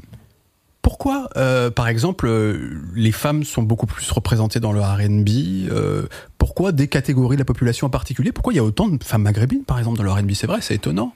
T'as t'as une explication, toi Euh, je sais pas si j'ai une explication euh, qui va au-delà du fait que dans la musique euh, française spécifiquement, avant l'arrivée, on va, enfin, on va pas parler du zouk parce que dans le zouk déjà il y a déjà des artistes euh, noirs caribéennes qui existent dans le zouk, Euh, mais en tout cas au moment où les musiques noires à la française arrivent dans les maisons de disques dans les années 90 spécifiquement, je pense que c'est important d'avoir des artistes qui ressemblent aux artistes américains. Donc euh, d'avoir euh, par exemple en 92 il y a Native, on n'a pas beaucoup parlé de. Native, mais il y avait Native qui était peut-être considéré un peu plus comme variété, même si parfois on les mettait dans R&B parce que peut-être aussi que c'est- les gens qui portent cette culture et c'est normal que ce soit eux qui la représentent, même en maison de disques. Enfin, J'espère qu'il y avait cette réflexion. Exactement. Je Bah, pense Ophélie que... Winter te fait dire le contraire. Ça, c'est vrai. Après, il y a ces. Mais ces Ophélie. Winter, c'est, euh, Ouais. J'ai envie de dire, c'est pas, pas l'exception qui confirme la règle, mais quand Mhm. même, il n'y a pas beaucoup euh, d'artistes, euh, il n'y a pas beaucoup de femmes blanches dans les années 90. Dans les années 2000, c'est autre chose. Ouais. Dans les années 90, elle est quand même euh, une des rares. Euh, donc on a à la fois donc des natives, euh, des Karine, des Sophie. euh, à partir de, du milieu des années 90, il y a China Moses qui arrive, il y a Terry Moïse, il y a il y a plein de groupes, il y a Mel Groove, il y a ADM. T- Terry a- Moïse, tu considères ça comme, comme du R&B Terry Moïse, je la mets en fait à l'intersection à l'intersection de plusieurs styles, euh, dont je la mettrais à la fois soul, dans à Mhm. R&B, parce qu'il y a des titres sur son album, je pense euh, des choses comme euh, Il était mon avenir ou euh, ce conseil qui pour moi ont ses vraies in- ont ses Ouais, influences d'accord. en tout cas R&B, en tout cas une production aussi vocale qui pour moi me rappelle le R&B, Ouais. pas tout son album parce qu'il y a aussi de la il y a aussi de la variété, il y a du du folk. Euh, il y a même du compas dans cet album-là, donc du coup il y a Mhm. beaucoup de musique quand même assez différente, mais je pourrais la mettre aussi dans, dans Ouais. R&B euh, China, euh, ADM, euh, Exclusive. Après ça, Ouais. il y a eu beaucoup d'artistes en fait. Et justement, c'est un genre musical donc dans lequel, en tout cas en France hexagonale, ces artistes-là, qui n'étaient pas forcément présentes avant, pouvaient exister. Euh, on pouvait leur faire confiance. Et euh, forcément, tu parlais des clips. À, ce moment-là, c'est un peu le, pr- le principal moyen de promotion pour un artiste euh, de, de faire un clip pour qu'il puisse passer à la télé. Et puis, euh, il n'y avait pas YouTube à l'époque, donc euh, Il y avait M6. Exactement, il y avait M6, il y avait M6. Donc on pouvait passer son clip sur M6 par exemple. Et moi, ce qui m'avait ce qui m'a intéressé, c'est que forcément dans mes recherches personnelles qui sont pas forcément liées directement au livre, mais euh, des choses qui m'intéressent en général, qui dans mes recherches euh, visuelles, euh, parce que j'ai euh, tout un tout un blog de recherche sur la présence euh, des femmes noires dans dans l'art contemporain, etc. Je me suis posé la question aussi en regardant le cinéma en France spécifiquement et surtout les années 2010 où il commence à y avoir beaucoup plus de réalisatrices noires visibles qui font des films. Euh, et c'est des films aussi où il y a beaucoup de réponses un peu au contexte français où on dit euh, on existe, on est là, etc. Et je me suis demandé si avant les années 2010, il y avait déjà eu des réponses parce qu'au final, quand on regarde le, le, le contexte audiovisuel ou le, le, le paysage audiovisuel français des années 80, 90, 2000, il n'y a pas quand il y a des noirs ou des arabes, euh, c'est dans des c'est dans des rôles sté- stéréotypés quand ils sont absents, ils sont soit absents, soit dans des rôles euh, racistes, stéréotypés, Ouais. etc. Et je me suis demandé est-ce qu'il y avait d'autres endroits où ils pouvaient exister sans forcément avoir à passer euh, ou à, à se conformer à Ouais. cette vision en fait euh, très euh, réductrice en fait de, de leur vécu. Et je, il fallait que je regarde les clips en fait. Ouais. voilà c'est ça. Et je j'ai commencé à regarder les clips. Je me suis dit ah ouais dans les clips il y a autre chose. Mhm. Euh, et donc ces femmes là elles arrivent à avoir des rôles principaux. Elles créent euh, des sortes d'utopies euh, elles voyagent enfin alors que dans la, la fiction française on dit bon c'est des femmes qui vivent en banlieue et qui sont persécutées par euh, les hommes euh, les hommes noirs et arabes. Voilà c'est ça qui sont violés etc enfin voilà, toutes, les, toutes ces images là et je trouvais que dans les clips on avait autre chose. L'émancipation, en fait. complètement. Mais Complètement. D'ailleurs, je précise pour faire un peu de pédagogie, euh, parce que je pense qu'on est dans un environnement, nous, on a l'habitude de parler de ces questions-là, d'être Mm. un peu politique, etc., de parler des origines, de la couleur de peau, entre guillemets. Euh, c'est pas lié la question de compter les, les noirs, les arabes, etc. C'est juste Mm. dire que quand t'es une minorité, euh, ta présence a un sens différent, culturel, euh, et comment tu portes cette musique aussi, que tout ça nourrit la musique en elle-même en fait, et l'impact qu'elle a autour de soi, des gens qui la font, etc. C'est pour ça que c'est pertinent de parler de tout ça, c'est intéressant. Complètement. Est-ce qu'on passe aux, aux années 2000 Là, tu penses qu'on a fait un petit point euh, à peu près complet sur les 90 Oui. complet Il faut lire ton livre si on veut être vraiment complet. Mais- Je pense que après, juste pour rebondir sur quelque chose, pour euh, tu, tu parlais de la perception en fait, par exemple des, des rappeurs, et je pense que cette perception-là aussi, elle se retrouve dans les, euh, enfin la perception du R&B par les rappeurs. Euh, je pense que cette perception-là, elle se retrouve aussi dans les médias, parce que un des problèmes du R&B français, c'est que la première, les premières décennies d'existence du R&B français, les gens ont tendance à l'oublier. C'est pas une musique qui a pu s'installer en France. Euh, on considère que c'est de la soupe parfois. Euh, on voyait les, les, les chanteurs de R&B comme des rappeurs, donc on comprenait pas trop pourquoi ces mecs venaient chanter de l'amour alors qu'ils sont censés avoir des problèmes plus graves. Euh, donc il y avait ce il y avait ce truc un peu euh, très réducteur de ce ce sont des hommes euh, noirs qui ressemblent à des rappeurs on veut qu'ils parlent Faut- de Il faut peut-être parler aussi euh, de, des, du rôle des majors aussi qui n'ont pas forcément Non. produit pour la beauté de la musique Et- et, et qui du coup ont dévoyé aussi. euh, Eh ben, t'as bien raison, mais est-ce que c'est pas encore plus visible dans les années 2000 ça? Est-ce que ça Ah ne bah nous oui, permet bah, pas justement de je pense que c'est peut-être ça commence à être visible dans les années 90 peut-être en regardant le destin euh, des artistes qui ont posé des refrains Ouais. Mm. Pour Oui, parce que c'est vrai que ça, on l'a pas évoqué. Est-ce que dans les années 90, tu as quelques exemples de où c'est vraiment au refrain qu'on tr- retrouve du R&B, donc, donc dans, dans le rap, euh, des Bah, trucs marquants? à partir des années du milieu des années 80 enfin ouais, deuxième moitié des années 90 Genre Bad Boys de plutôt Marseille, c'est quand ça? Ou Karine euh, euh, Bad Bad Boy de Marseille je crois que c'est 95 Ok. je crois. Dave Bond, euh, Karine, c'est quand ça? C'est plus tard je pense que c'est 97 98 Mais ça, c'est des exemples mais Ouais. éventuellement qu'on Dave peut Bond Euh, après, après, je pense que la première occurrence c'est Asia sur Ouais. euh, sur les, Bah, ra- les les ratés ratés Madagascar. et Lascar, voilà, Ministère amer. ministère amer.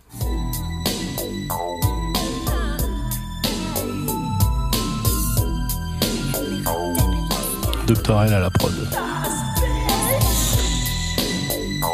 Adorer les bandits, y'en avait qui t'a fait pour être les premiers de la classe Pour être le plus fort de l'école, je me battais contre des masses J'étais encore petit Ok, et donc sur le refrain?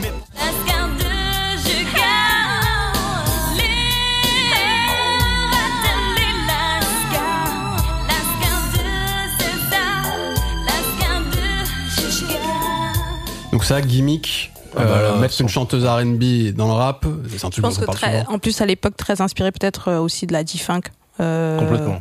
Aux États, enfin, de la Bah, ou plutôt du rap californien, pas le D-Funk, mais rap californien. Ouais, euh, 100%. ouais. voilà, donc à ce moment-là, ils mettaient beaucoup de chanteuses aussi sur les refrains. Euh, Ouais, il y avait, mais, mais ils mettaient des chanteuses et le ministère amer l'a très bien fait, c'est que ils Mm. mettaient, les Américains mettaient aussi des chanteuses et ne les respectaient pas. tu vois, parce que c'est ça. Oui, ils les créditaient pas, il n'y avait les- pas de voilà. mention de leur nom, que, etc. Ils ont t'as, fait. t'as ouais. un artiste comme MC8 qui juste avant son refrain fait euh, Bitches sing et là t'as les meufs qui chantent le refrain et tu fais waouh les gars quand Ouais, même. du tu vois. sens. Mm, Et mm. en fait ils ont vraiment calqué ce truc là. Bah, le début de ce titre-là, respect. on l'a coupé, mais Ouais. c'est Oui. complètement sexiste. C'est une euh, phase aller- studio. euh, ouais. Ouais, ouais. C'est euh, Et c'est marrant parce que après, Mm. Asia est devenue euh, Oui. La euh, Plus tard, ouais. la dame du Mm. secteur A en fait, Mhm. vraiment le l'étendard. euh, qui a beaucoup travaillé ouais, avec eux. euh, ouais. qui a, qui a fait- qui a- qui a participé à tous les albums, etc. Et, Mhm. euh, mais là, elle avait vraiment un rôle qui était euh, très très subalterne. Quoi. Et, et dans le rap californien, si je dis pas de bêtises, euh, on pouvait faire effectivement ce refrain chanté, mais on n'avait pas de souci à ce que ça soit un homme aussi régulièrement. Oh, bah, Nate Dogg, ouais. vraiment. Évidemment. Alors que dans le rap français, Dans le, dans le rap français, après, il y a eu refrain Jimmy chanté. Sissoko.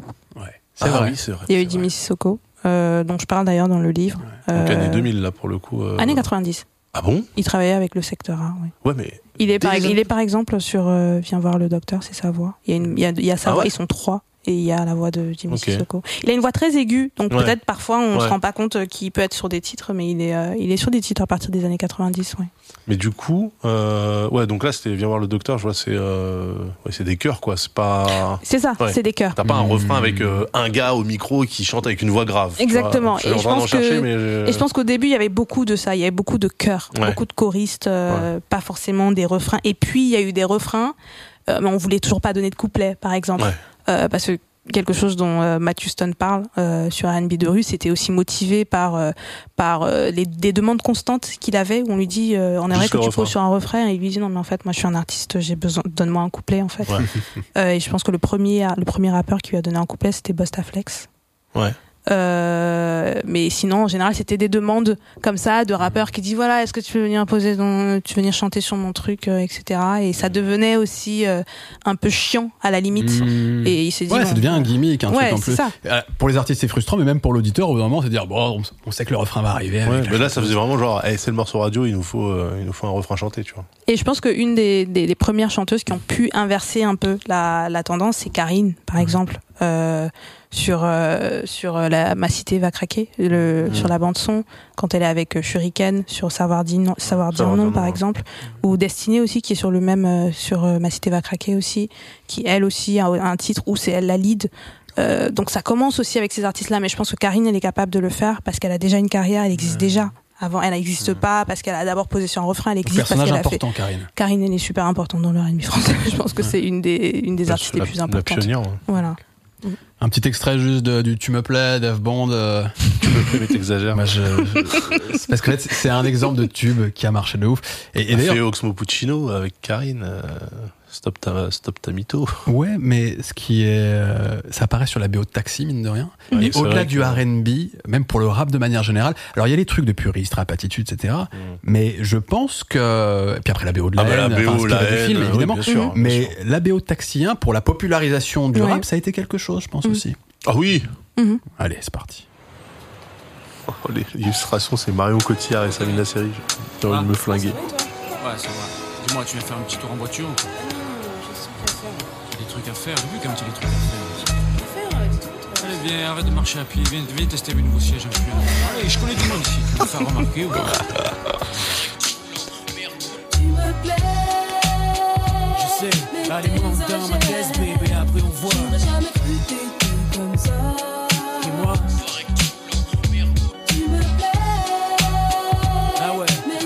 Ah là là, c'est toute mon adolescence. Franchement, bien produit, hein. Oui, oui. oui. Bien produit. Ouais. Bon là, je sais pas si c'est la version YouTube, mais c'est euh, c'est très dans les ouais. graves et tout assez étouffé. C'est étouffé, mais je pense que le J'espère que la version CD, ouais. Mm, mm, mm. Mais on a entendu quand même le petit sample de Booba qui était incarcéré à l'époque et qui a été samplé par tout le rap français, il faut le rappeler. Hein. Pareil que tu roules en gros merco. Franchement, ça sonnait bien. Vraiment, nickel. L'introduction nulle. je sais pas s'ils les assumeraient encore ces Je sais même pas pourquoi ils ont fait ces intros en fait, parce que même à l'époque c'était pas ouf. Mm. Mais alors aujourd'hui c'est ridicule, vraiment. euh, ouf. On passe aux années 2000, les amis. Allez. On va essayer de faire un tout petit peu plus court parce qu'après j'aimerais bien qu'on parle aussi un petit peu de zouk et puis surtout Mm. d'aujourd'hui. Mhm. Qu'est-ce que on parle plus forcément de R&B contemporain, mais en fait ça a essaimé dans Mhm. toute la musique populaire, Mhm. dite urbaine parfois. Il faudra absolument qu'on en parle. Euh, mais d'abord les années 2000, on a compris 90 euh, en France, hein, euh, les pionniers, des trucs qui commencent à être importants, le label sensitive évidemment, la Mhm. compilation, les futurings, euh, le, le tube d'Ophélie Winter, Karine qui s'installe vraiment avec une vraie carrière. Et puis, il y a une période aussi, je pense, qui est hyper importante entre 97 et 2003. Ouais. Où il y a, là, il commence à y avoir des artistes qui font des albums importants. Donc, le premier album de Karine, il est, il est assez important. Euh, celui de Vibe, euh, Confession, c'est en 99. Ouais. Euh, on a les, le premier album de Matt qui sont en 99, mais plutôt, on va plutôt parler de R&B de rue, qui est 2001. Donc Euh, c'est Matthew Stone qui à l'époque s'appelle Matt, c'est ça? Oui, il s'appelle Matt, exactement. Il s'appelle Matt. euh, il s'appelle Matt, je pense, pendant pour ses trois premiers albums, et il devient Matt Houston au bout du quatrième. Euh, il y, a- il y a un groupe qu'on avait évoqué hors antenne. Euh, qui était Aphrodisiaque. Ouais, les- Oui, l'espoir, effectivement. l'espoir du R&B aussi. Aphrodisiaque en qui sort un album euh, 80 90. premier titre c'est 97 et premier album c'est 2001 Trouve-moi un 2001, job. euh, ouais. tu, tu veux qu'on mette un ah, ouais, bah, ça te ferait trouve-moi plaisir. un job d'Aphrodisiaque. Allez, pour ouvrir la partie année 2000. Excusez-moi, mais. Mais on est en 2000 pour Trouve-moi un job? Euh, on est en Juste 2001 Euh, non, Non, non, pardon, avant, on est en avant. 97. Ouais. Trouve-moi un job, c'est Ah, euh, 97. bon, allez, on va dire que ça Allez, rentre. C'est de la guitare. C'est de la guitare, ça me fait plaisir. Oh, c'est Blackstreet de ouf, c'est No Diggity à fond là. Bah ouais, mais avant No Diggity. C'est ce que ma mère me disait. Quand les mecs sont job en voiture de sport défilé, c'est pas le ghetto, c'est juste le site de la cité où le business est la seule solution sollicitée. Désormais que j'ai grandi, je sais quel chemin suivre, mais toujours est-il qu'il me faut de l'argent. Et là, on a le côté rue, là. Je vois des lascars, Exactement. des lascars avec de grosses avec de grosses je vois des anciens, je vois ça. C'est très bien. J'aime bien. C'est très bien. Ils ont pas transformé les CS, c'est dommage. Justement, est-ce que pour ouvrir les années 2000, euh, restons sur cette thématique euh, de, de cette tension permanente entre euh, dans le R&B on est plus sensible, etc. Puis en même temps il y a la culture hip-hop qui est là quand même, Mm. le côté plus rue, etc. On évoque depuis tout à l'heure Matthew Stone, R&B de rue parce que ça symbolise complètement cette euh, cette tension et il l'assume et il en parle dans un morceau. On est en quelle année quand ça sort R&B de rue on est en 2001. En 2001. 2001. Et on s'écoute un extrait, tu nous en parles un petit peu après? Oui. Oui, on est, c'est pas mal d'écouter de la musique dans une émission musicale, non bien sûr. Ou tu voulais dire des trucs peut-être Non, non, non, on peut, on peut, on peut écouter un extrait et puis on en parle. Ah ouais, t'aimes pas? Pour l'instant, ça me choque pas.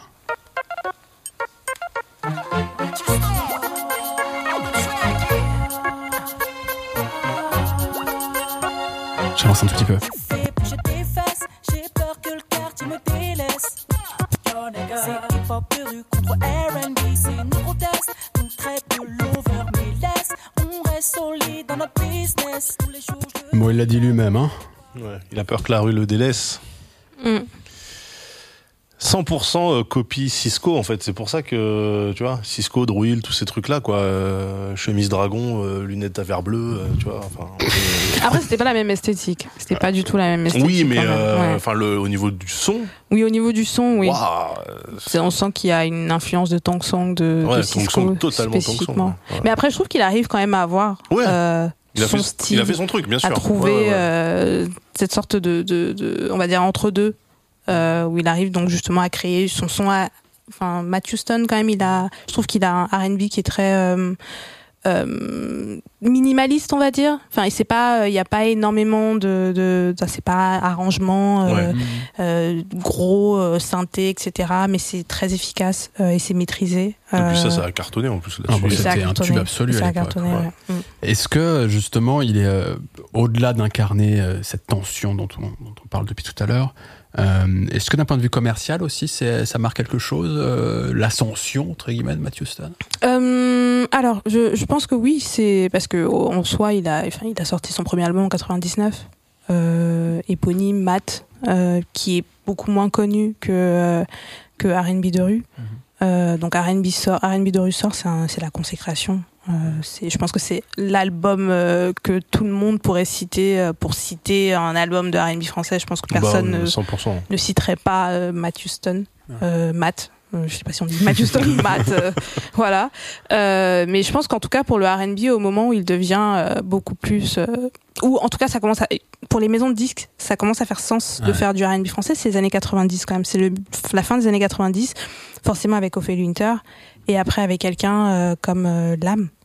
Mais oui, Euh, avec euh, les premiers euh, les premières euh, reprises de de tubes de de variétés françaises de chansons françaises qui sont repris en version R&B Alors là, on est en quelle année? L'âme, elle commence à émerger à partir de quand l'âme c'est près? 98 Ok. euh, quand elle pre- reprend Michel Berger et qu'elle fait cette version R&B euh, voilà c'est ça exactement. Où on commence à être justement dans ce que moi je définis euh, comme R&B variété. Ouais. euh, et en 97 aussi, il y a Mel Groove qui fait Patois de Jean-Jacques Goldman, qui est aussi repris en version euh, R&B. Et là, on commence à avoir des, chi- ça commence à faire des, des chiffres, on va dire.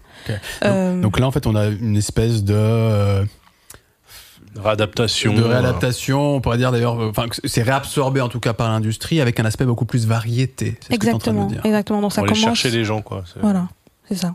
Zone de confort en fait. Et que juste, je pense que un des premiers albums R&B légitime, c'est euh, donc du coup euh, qui arrive à, à- à avoir en tout cas ce succès commercial, ce Mhm. grand succès commercial parce que Vibe aussi euh, son album fonctionne en soi. Euh, c'est Matt Houston en fait. C'est un c'est un album qui est R&B où il essaye pas de faire de variété, euh, il est très dans la tendance du moment. euh, Il y a des thèmes, il y a plein de choses.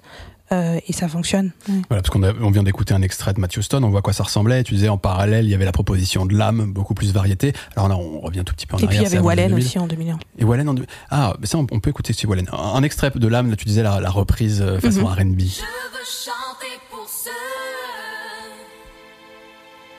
qui sont loin de chez eux et qui ont dans leurs yeux Commence un peu, elle chante lentement.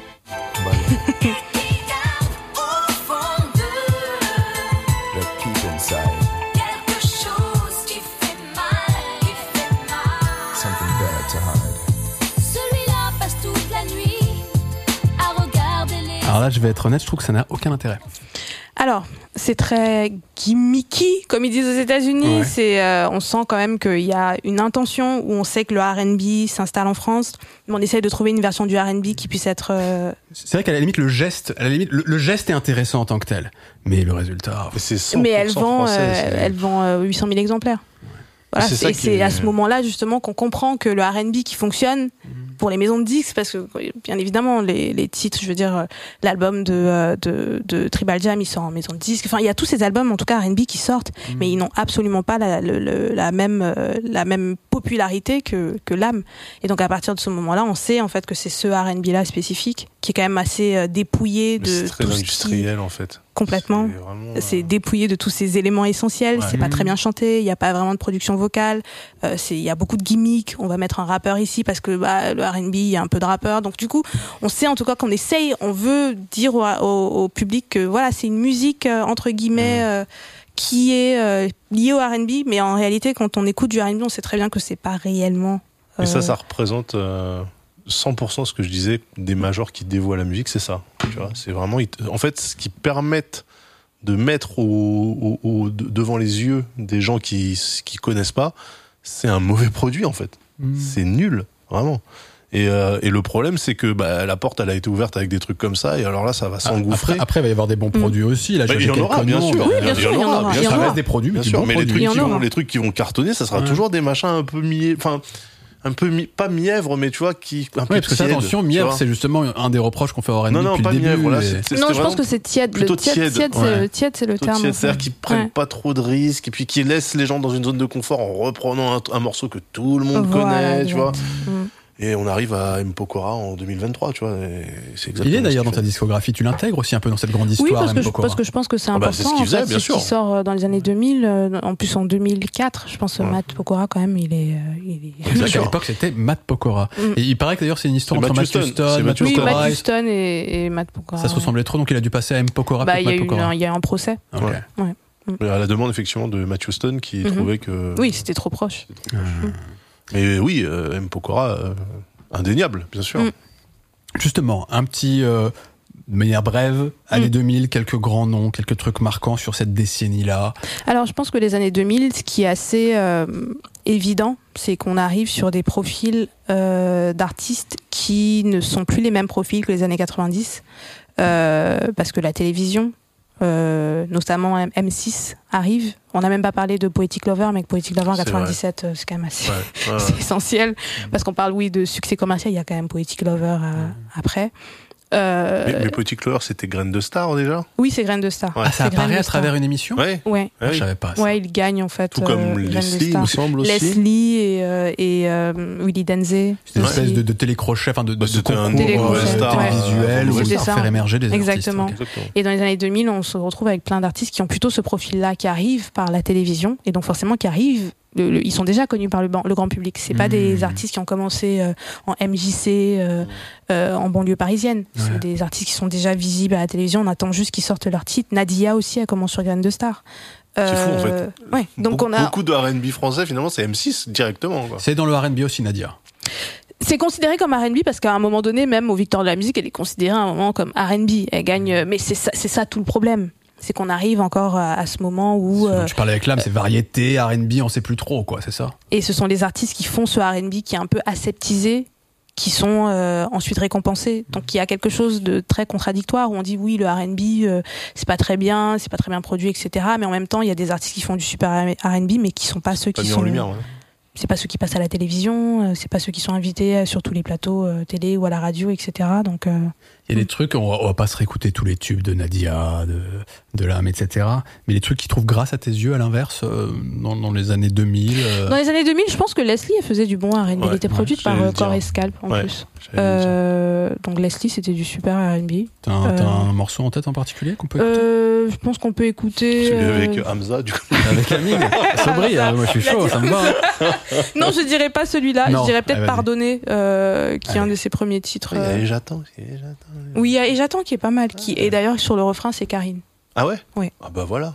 On peut écouter et j'attends. Ah, c'est Et j'attends? Et j'attends. Ouais, et j'attends. Qui est un peu plus tard. C'est pas le début des années 2000, mais c'est un superbe titre. Ah, alors attends, là je suis pas sûr que ce soit le bon parce que c'est Génération R&B, j'ai peur que ce soit pas. Va pas Allez. sur Spotify, C'est il est terrible, hein En fait, c'est ça, c'est ça, c'est un autre problème. C'est euh, M6 Interaction pour tous les artistes Ah oui. qui sont sur M6 Interaction. La musique n'est pas disponible sur euh, sur les plateformes.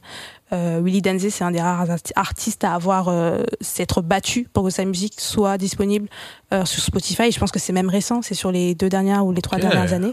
Mais la musique de Leslie n'est pas sur les sur les plateformes. Pourquoi M6 a intérêt Bah, ils, ils ont fermé interaction, ouais, ils ont fermé et après euh, il Bah, faut, comme, faut aller chercher ses droits, il faut aller. il Comme faut- avec MC Solar et sa disco, hein, qui est arrivé que très, très tardivement. hein. Donc il y a une grosse, il y a un gros patrimoine musical du R&B français qui n'est pas disponible sur les Ah. Beaucoup de musique des années 90 qu'on trouve essentiellement sur YouTube et euh, pas sur Spotify ou, ou que ce soit. Oui, pas de problème, ça. Évoqué. hein. tu dis d'ailleurs, pardon, à la fin de ton livre, que tu, tu, tu, tu, tu parles même de YouTube, je crois que tu as trouvé beaucoup de choses sur YouTube, Oui. et tu remercies surtout les gens qui tenaient des skyblogs. Oui. Parce que c'est une source euh, assez Bah, c'est- importante. c'est vrai qu'on on, on- rigole souvent, on dit oui les skyblogs, etc. Mais moi je remercie les personnes qui n'ont jamais fermé leur skyblog parce que je sais pas, en fait. c'est- oui, complètement. C'est eux en fait qui étaient super fans d'une artiste et qui allaient chercher toutes les interviews et qui les postaient sur leur skyblog. Ouais. Et sans ces sources-là, je pense qu'il y a beaucoup, de- il y a beaucoup de, il y aurait eu beaucoup, peut-être beaucoup de trous dans le livre. Donc merci à, à ces personnes qui ont oublié leur Skyblog ouvert toujours aujourd'hui.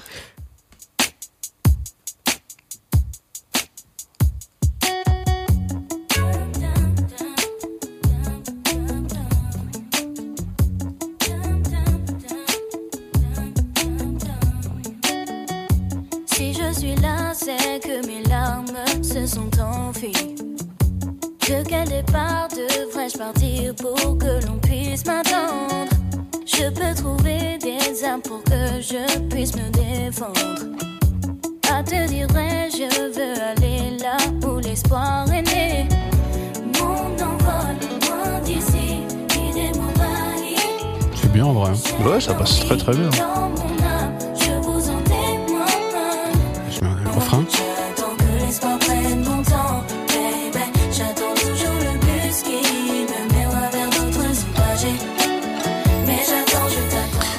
C'est très bien produit, c'est bien chanté. C'est effectivement, t'avais raison. C'est un truc qui se démarque. Très, très à l'américaine d'ailleurs, je trouve, euh, de cette époque-là aussi. euh.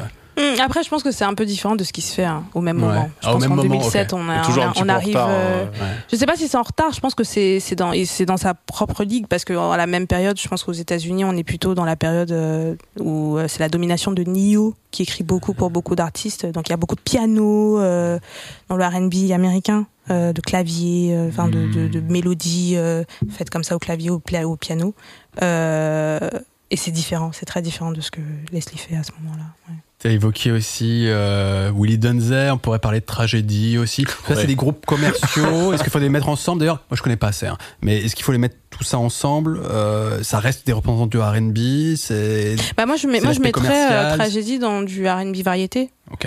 Euh, du R&B variété, donc où on est aussi encore euh, dans cette sorte de, de, de, de titre qui est censé être R&B, donc on rappelle euh, des éléments du R&B. Voilà, ces deux mecs qui sont pas, euh, ils sont pas blancs. Il y a un qui est malgache. je pense que les deux mêmes sont malgaches. Il y en a un qui est, je sais pas, asiatique et l'autre Non, les deux sont malgache. malgaches. Les deux sont malgaches. Ouais, ouais, ouais. ça. Les deux sont malgaches euh, et ils font cette musique. Ils sont habillés comme des. Ils ont des Ouais, Exactement, ils ont des dourags. Ils sont en XXL euh, avec En des américain. etc. Euh, mais la musique, la musique elle-même, on est, euh, c'est quelque chose de complètement dépouillé aussi, euh, de très simpliste, de très pop aussi, parce qu'on est, on fait EO et on le répète euh, 15 000 Ouais. fois pour que bah, le public euh, s'en rappelle. Et, euh, et donc forcément, on est dans un R&B qui fonctionne aussi, Ça marche, c'est ça le parce que pire. ça cartonne. Tragédie. Et je pense que les années 2000, c'est un peu ce moment un peu bizarre où les pionniers du R&B français, ils trouvent plus leur place parce que c'est pas ce R&B qu'ils font. Parce que on, pour en citer d'autres, euh, il y a aussi euh, Amel Bent, euh, Kenza Mhm. Farah, Amel Bent, euh, M6. euh, Kenza Samet. Shaim, Mm. Sherif Aluna, Ouais. Singila, alors qu'il n'y a pas à mettre peut-être dans la, dans la même. Singila, ouais, en mais tout ça, c'est des 2003. gens qui, Mm. qui émergent vraiment dans les années 2000, qui ont un Mhm. certain succès, Mhm. tous. Peut-être d'ailleurs, tu vas me dire, parmi ceux que j'ai cités, ils rentreraient dans cette catégorie, mais j'ai envie de te dire, qu'en est-il de, on a bien compris l'aspect très commercial, variété, Mhm. pop, euh, qu'en est-il des historiques ou des gens qui essaient de proposer un, un truc peut-être plus en phase avec les racines, entre guillemets Bah, je pense que par exemple le, le R&B de Singila il est intéressant, même s'il peut y avoir aussi des euh, Il y a des influences, euh, il y a, enfin, il y a une- sur ma conscience par exemple, on sent qu'il y a quand même de la variété. il y a des sections de cordes. Enfin, c'est ce qui est très rare dans le R&B en tout cas. Euh, il y a des choses en tout cas qui, on sait que c'est très variété, mais Singila, c'est un chanteur de R&B et c'est quelqu'un qui a les, qui a cette formation là et qui chante, qui a, il y a une production vocale et puis il a une vraie écriture. Quoi qu'on en pense de son écriture. On en parlait en On peut en parler, on peut en parler de ce qu'il disait spécifiquement. Ouais. Mais il a une écriture en tout cas qui rappelle un peu euh, R. Kelly, euh, voilà, qui rappelle un peu des, en tout cas des références américaines comme ça. Euh, et en même temps, il propose aussi un R&B qui, pour moi, est euh, à la base de ce qu'on peut entendre aujourd'hui dans la pop urbaine, par exemple, dans ce pop urbaine entre gros, gros, gros, gros Mhm. guillemets, bien évidemment. Euh, mais euh, ce R&B où on commence, il, il y a du Lingala sur euh, sur l'album de Singila et on parle de 2003 quand même. Euh, bon, c'est après, euh, Tu veux dire que c'est les, après Bisson Nabisso, bien évidemment. Ouais, évidemment. les influences afro-caribéennes qu'on assume complètement aujourd'hui, à cette époque, c'est plus difficile à défendre. Je sais pas si c'est plus difficile à défendre parce que l'album de Singila, euh, en ce qui encore être dans ce, cette, ce côté commercial, il, il fonctionne en soi. Euh, Et puis, t'as- t'as cité Bisson Abisso, effectivement. et je pense que c'est après Bisson Abisso, mais lui, le, son R&B, en tout cas, c'est un R&B qui, euh, qui embrasse les influences africaines, où parfois euh, on peut entendre qu'il y a des influences de la rumba, des guitares en fait qui sont très, euh, qui sont très euh, aiguës, euh, qui viennent aussi, euh, je pense, de ces influences de la rumba congolaise, parce qu'il est congolais et euh, centrafricain euh, d'origine. Euh, donc je pense qu'en tout cas euh, en 2003 il y a Singila qui fait ce R&B qui est assez particulier qui pour moi qui annonce aussi les prémices de ce qui se passe euh, 20 ans plus tard Ouais. aujourd'hui Intéressant. T'as Euh, un morceau? je pense qu'on peut écouter, euh, je sais pas si c'est le meilleur. En fait, le problème avec Singila, c'est il y a des titres qui sont intéressants pour la production, mais ce qu'il raconte, c'est pas possible. c'est pas possible. Ok. Euh, donc, euh, je pense qu'on peut peut-être écouter. Ce que j'aime bien, c'est la guitare de Je doute. Euh, Il y a un titre qui s'appelle Je doute. Absolument. Singila, je doute. Ouais, Ouais, on s'écoute on ça. peut écouter ça.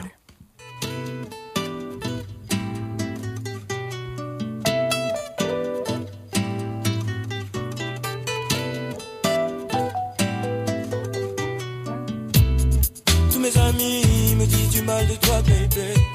Et quand j'entends certaines choses, ça me fait chier. Tout ce que j'attends de toi, ce sont des preuves de sincérité, sincérité. Au fond de moi, quelque chose me dit que tu es pour mon émoi. En vrai, il y a un truc, hein. Et en fait, pour moi, il y a une mais- cadence, pour Ouais. moi, de la façon dont il pose, qui me rappelle beaucoup euh, bah, des, des titres de rumba congolaise. En fait, c'est vraiment une. Et à l'époque, il travaillait avec son frère, qui voulait créer ce, ce type de R&B qui aurait été très proche de, des influences africaines. Mhm. Donc, on a déjà, en tout cas, cette intention assez claire dans sa musique. Et je trouve que dans ce titre-là aussi, on peut, on peut l'entendre.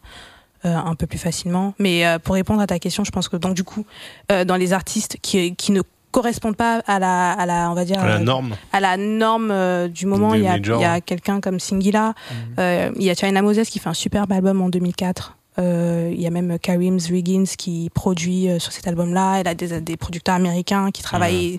Super proposition aussi.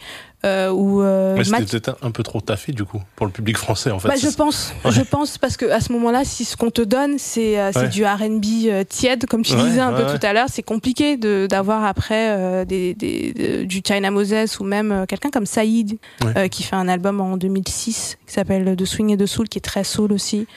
Euh, donc il y a, il y a des artistes qui continuent à sortir à sortir des choses en fait. Et parce euh, que euh, tu parles de Shuriken, je pense à Wallen, forcément. oui, Wallen, Euh, bien évidemment. Et on, on en a Wallen. pas trop, on n'a pas parlé tant que ça. Ouais. Plus années 2000, donc Wallen. Oui, Wallen, c'est Ouais. l'année 2000 parce que son premier album c'est 2001 et c'est aussi une artiste qui elle vient aussi avec un R&B entre guillemets de rue parce que c'est assez clair dans sa musique, elle veut être très proche, elle veut être très proche du hip-hop. C'est important Mais pour elle, elle, de elle dire posait des cœurs sur. euh, C'est avec qui qu'elle tournait, Wallen? Avec euh, NAP. Elle enfin, Ah, elle avec NAP Ouais, elle posait des chœurs et après elle était C'est produite d'ailleurs par la euh, compagne de, de, de Malik. Abdel Malik, ouais. Et elle, elle était produite, c'est la première chanteuse R&B produite par euh, Sully B. Wax, donc forcément. Oui, euh, voilà, c'est ça. Ok. c'est, c'est en tout cas la proximité au hip-hop est assumée, est revendiquée et euh, c'est assez clair de son on, met un extrait du featuring avec Shuriken. Allez, celle qui a dit non.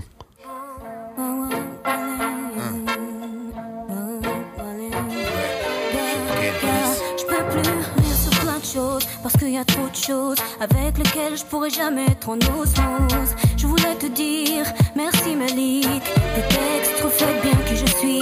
Se mêler de la cité au studio. Mais ce pas su c'est ce que je vaux.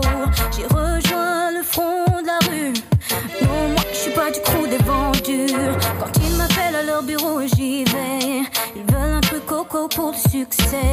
Ils proposent de collaborer. Mais j'ai choisi le camp des tranchées. Ceux qui disent oui et ceux qui disent non.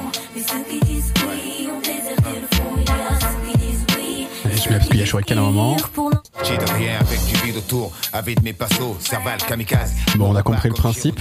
Et Bah, justement, elle parle de tout ce qu'on vient de dire. elle parle de tout ce qu'on vient de dire. Oui. Elle pose trop bien. Mm. Je trouve que, tu sais, au niveau rythmique, etc., il y a, Ouais. il y a une- tu vois, un truc précis. Ah, quoi. moi, je trouve qu'il y a encore des. Ah ouais Ouais, il y a des, il y a- des, des, des, des trucs de, de- d'accent chewing gum pour Ah essayer de ouais. caler le truc. Moi, ouais, me- c'est un peu maniéré, mais je la trouve Mhm. assez, euh, assez chirurgicale Non, mais- globalement. et Enfin, puis, euh, bah, enfin, le texte est bien. Oui. Pour le coup, euh, Ouais.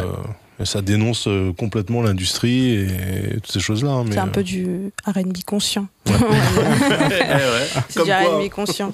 Mais après, je pense que ce qui est assez intéressant avec Wallen, c'est euh, sa perception aussi dans les médias. C'est que forcément, on considère, à partir des années 2000, ce qui est assez intéressant quand même, c'est euh, que le R&B commence à être construit comme un genre féminin.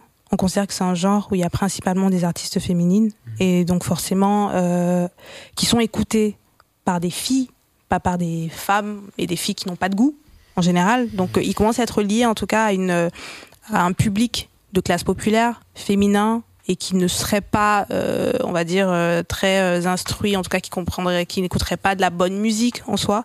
Euh, et donc Wallen, il y a, euh, parce que forcément j'ai fait des recherches euh, dans la perception des médias, euh, des interviews, etc.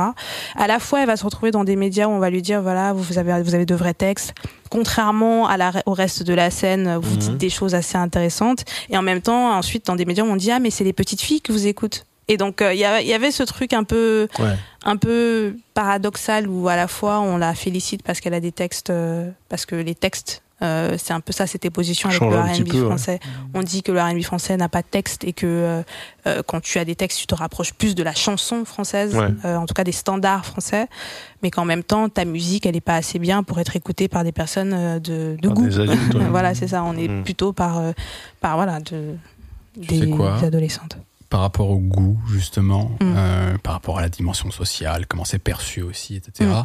Faisons un petit break avant de terminer avec la partie sur aujourd'hui. Mm. Ce petit break, parce que c'est tout, tout un chapitre dans ton livre, ce destin croisé entre Zouk et RB. Euh, pourquoi, pourquoi tu les mets côte à côte? Pourquoi tu y vois du commun? Qu'est-ce que, Pour quelle raison? Euh, alors, je, je voulais parler de Zouk.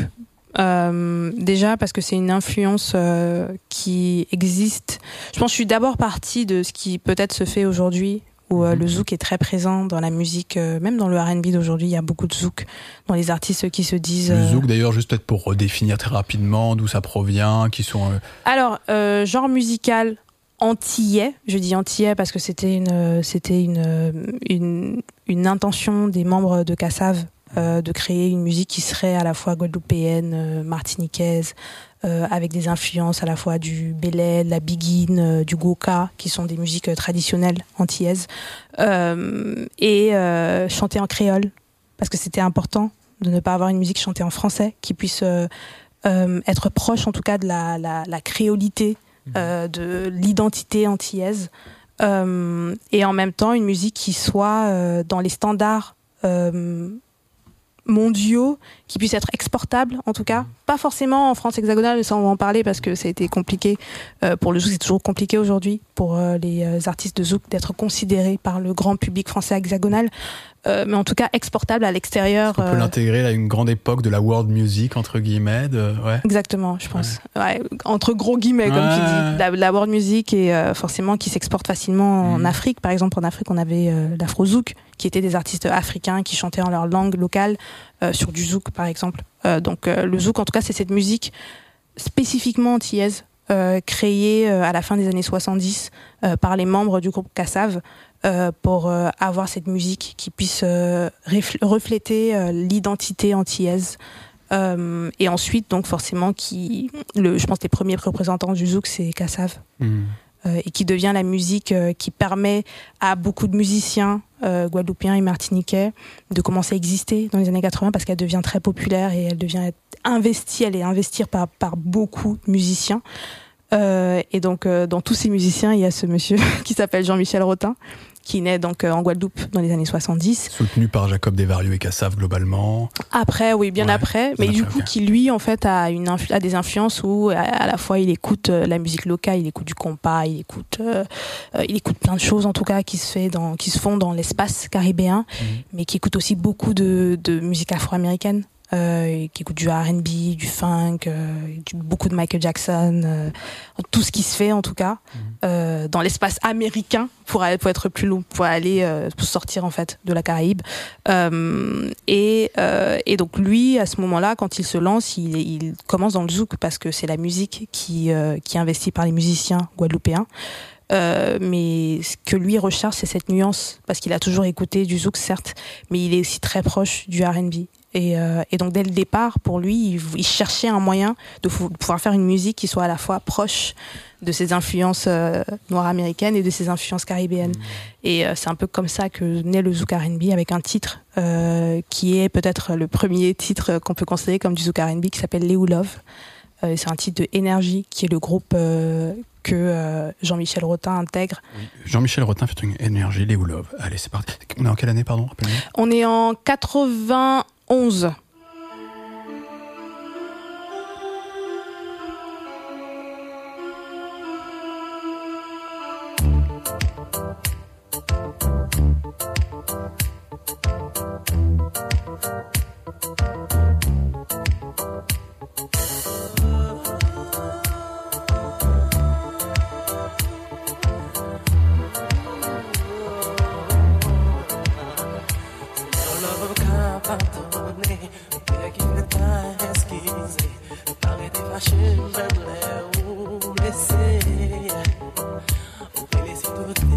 Un petit peu. et que tout ça c'est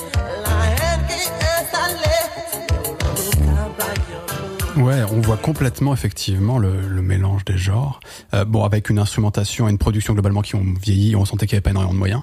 Euh, Mais par contre, effectivement, il y a cette volonté dans le chant, notamment R&B clair, quoi. dans le chant à R&B clair et euh, justement avoir cette, cette sorte de musique fusion où on a à la fois on a des rythmiques qui sont zouk parce que je pense qu'une des bases rythmiques du zouk c'est le tibois ou plutôt le rimshot en fait euh, qui là n'est pas vraiment présent mais qui est repris dans la cadence de Jean-Michel Rotin.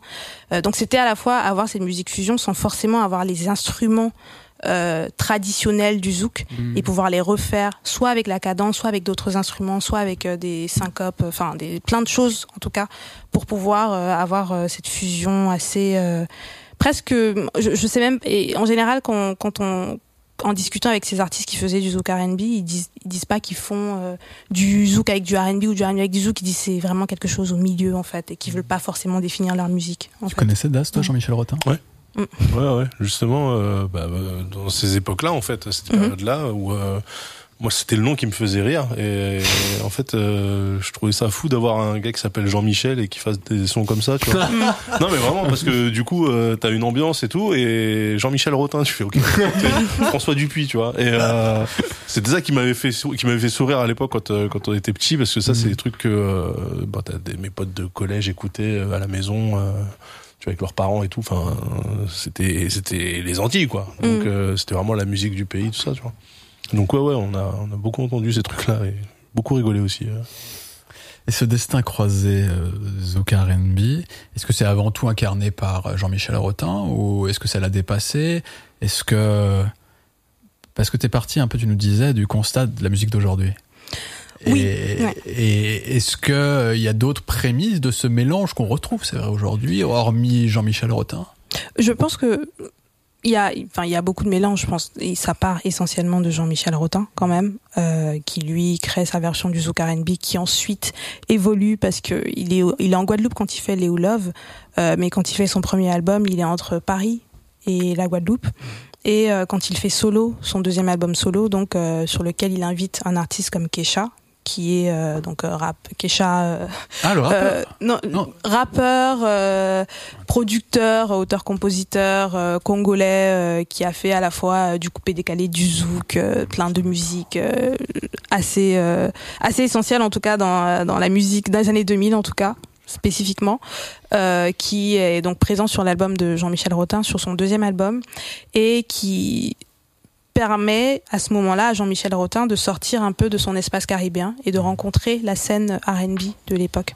Euh, donc c'est à ce moment-là qu'il y a cette rencontre entre euh, le zouk R&B et euh, la scène hip-hop euh, et aussi R&B euh, de France hexagonale spécifiquement. Euh, ensuite, ça évolue. Kesha aussi fait une version du zouk R&B. Il y a des artistes comme Nichols. euh, il y a euh, plus tard, dans les années 2000, euh, Warren, Kesha, encore Soumia, etc. Il y a beaucoup d'artistes qui existent et euh, il y a donc à la fois ce zouk R&B qui part, on va dire, du zouk et puis un zouk R&B qui part du R&B où les artistes de R&B spécifiquement euh, commencent à faire euh, des artistes ouais. commencent à faire des, du zouk R&B comme Karine sur son album euh, de 2001 euh, où elle a un titre qui est zouk qui est produit par Corey Scalp d'ailleurs Euh, et donc on commence à avoir en fait cette sorte de, de, de mouvement euh, différent où ce sont les artistes R&B qui comprennent dans les années 2000 que le R&B a changé. Euh, c'est souvent les pionniers euh, et qu'il y a peut-être une place pour eux dans le zouk aussi, ou plutôt dans cette intersection-là. Est-ce que tu penses qu'il y avait aussi un- une relation naturelle du fait de la question On parlait de la représentation, euh, de la place de ces musiques au sein de l'industrie, Mhm. euh, Mhm. euh, Il y avait un truc commun aussi là-dedans, un esprit commun.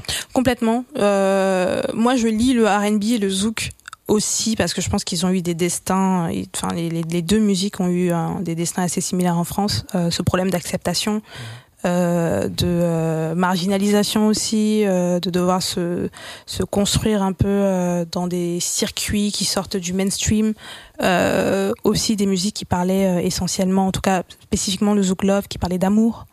Euh, le zouk love, en tout cas, c'est une version du zouk qui est beaucoup plus lente et qui Mais pour moi, c'était ça, le zouk R&B. Pour moi, j'allais dire, mais c'est le zouk love, en fait. euh. C'est pas vraiment le zouk love. Ouais, parce le zouk que le love, c'est encore trop précis comme... euh, Bah en fait, le zouk love, c'est juste un autre type de zouk.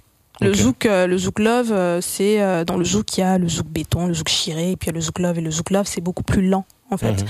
Alors que le zouk béton, le zouk chiré, c'est plutôt des musiques euh, qui sont peut-être plus inspirées de euh, à la fois des musiques qui se dansaient euh, dans les zouks, parce que le zouk aussi c'est euh, c'était une- c'était des fêtes. Ouais. Euh, c'était des célébrations, c'était pas uniquement une, une danse ou une musique, euh, et que euh, ensuite donc le zouk béton et le zouk chiré, ça pouvait aussi se danser euh, durant les carnavals, les carnavals, ce genre de choses. Euh, alors que le zouk love, on est plutôt sur un rythme qui est beaucoup plus lent, qui peut être plus lié peut-être au slow jam dans le R&B, Ok. euh, où on parle essentiellement d'amour. Euh, et, euh, et donc le zouk love, c'était pas spécifiquement ce que faisait euh, Jean-Michel Rotin, même Ouais. si il y a du zouk love dans sa musique. Mais il y a des artistes de zouk love qui ne font pas de la musique qui ressemble à ce que Jean-Michel. Rotin fait. Jean-Michel, il fait du, du zouk, du zouk R&B spécifiquement. Parce que le zouk R&B, s'il faut le définir esthétiquement, c'est on a à la fois on a cette rythmique qui est zouk, donc cette base rythmique qui est zouk, et à la fois, après on a des, des accords, des progressions d'accords, des, des claviers, euh, des synthés qui repré qui qui se calquent plutôt sur ce qui se fait dans le R&B à cette Mmh, période-là. Et en même temps, on, on va enlever tout, euh, par exemple, les, les, il y avait des sections, il y a des sections de cuivre assez présentes dans le dans le zouk des années 80, mais qui sont pas du tout présentes dans le, le zouk R&B, par exemple, Euh, et même dans la rondeur même des productions. Euh, où on veut avoir cette sensation du R&B américain. Exactement. Euh, donc voilà, c'est esthétiquement c'est ça le zouk R&B. Mais je sais pas si j'ai répondu à ta question. Si, Peut-être. si, si. euh, Mais euh, et pour justement avancer un peu et parler d'aujourd'hui, en fait, Mhm. est-ce qu'on comprend bien qu'il y a aussi ce problème de. C'est pas de la culture légitime. Mhm. C'est mis de côté. Ça, c'est un truc commun. Mhm. Euh, aujourd'hui, et passons à notre dernière partie, euh, ce qu'on qualifie souvent de nouvelle pop, tu en Mhm. parles dans le livre, dans Sensible. Il faudra qu'on le montre d'ailleurs, on ira en le chercher. c'est récent ça, non? C'est pas les flammes Je sais pas si on le dit. Non, on disait avant on- les en fait, on disait, on disait le rap et la nouvelle pop. Ah, d'accord. la- on posait la question, le rap est-il Ouais, la nouvelle pop, rap et la etc. pop, en fait. Ça, c'est une question qu'on Mhm. se pose depuis euh, Mhm. pas mal d'années déjà maintenant. Mhm. Et en fait, c'est vrai que vraiment labelliser sa nouvelle pop euh, Mhm. pour une cérémonie, c'est vrai que c'est récemment dans les flammes. Euh, mais on, on parle d'un peu de nouvelle pop, de pop urbaine. Pop urbaine. Pop euh, mais, le, mais le mot urbain a toujours été un peu problématique. à la pop campagnarde, évidemment.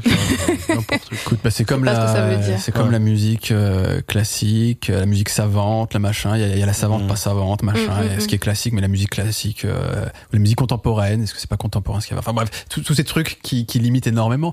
Après, ça permet au moins de se mettre d'accord quand on veut parler d'un truc précis, c'est vrai. Mais si on peut travailler pour trouver un terme plus approprié, faisons-le. Euh, toujours est-il que cette, cette nouvelle musique teintée de hip-hop, de rap, d'influence afro-caribéenne, etc. euh, la musique mainstream d'aujourd'hui, d'une certaine manière, en tout cas chez les jeunes, euh, bah c'est du, ah, c'est du R&B, zouk. Enfin, Il y, y a un peu tout ça qui se mélange. Il y a une filiation claire.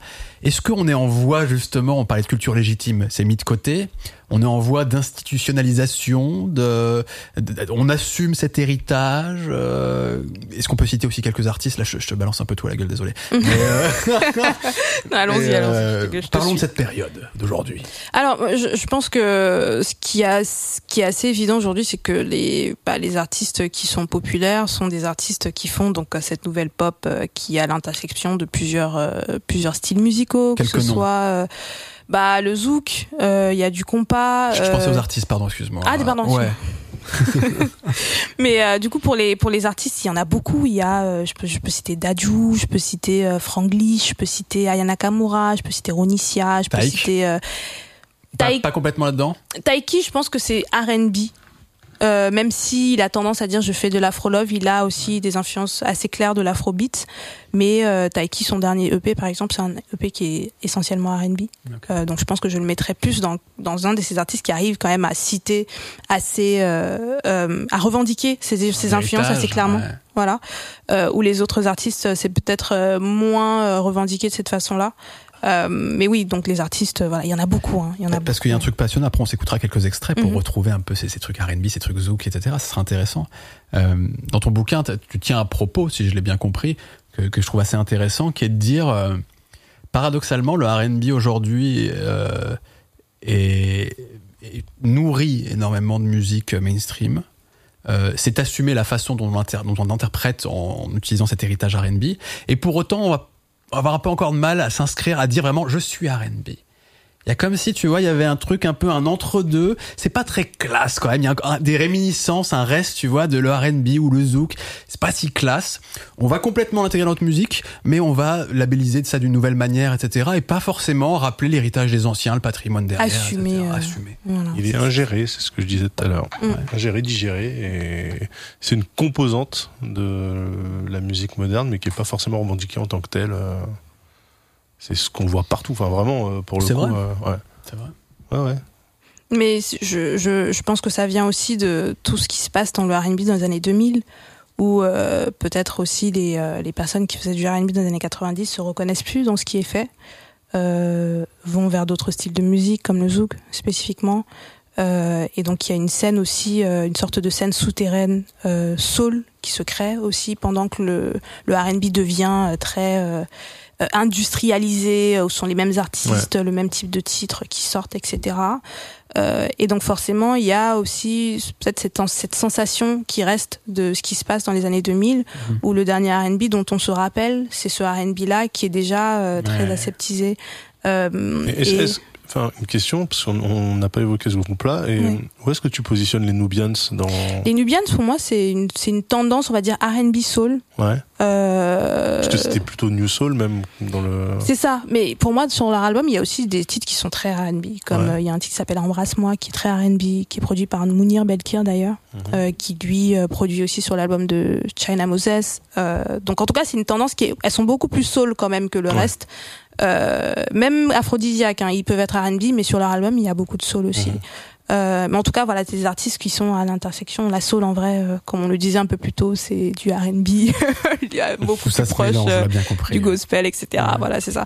Euh, et, euh, et je pense que donc à la fois il y a donc cette sorte de euh, de moments où les artistes s'éloignent du R&B et peut-être qu'ils sont jamais vraiment rapprochés du R&B. Et quand on dit R&B aujourd'hui, il y a cette connotation Euh, on se dit non mais c'est une musique où il y a plus il y a plus vraiment de scène Musique commerciale des années 2000, puis voilà quoi. des années 2000 et puis il y a plus de c'est une musique très niche euh, je, je Ah. pense que je, je cite aussi Taiki dans le dans le livre où euh, par exemple lui il dit quand il voulait lancer, se lancer dans le R&B on lui a dit non non non fais pas ça dis pas que tu fais du R&B il y a pas de scène pour ça en fait Il n'y a pas un retour un peu un minimum parce que j'expliquais que dans ton livre donc tu trouves qu'il s'est pas complètement assumé et en même temps je vois les- mais alors là vraiment les artistes de la scène émergente Mhm.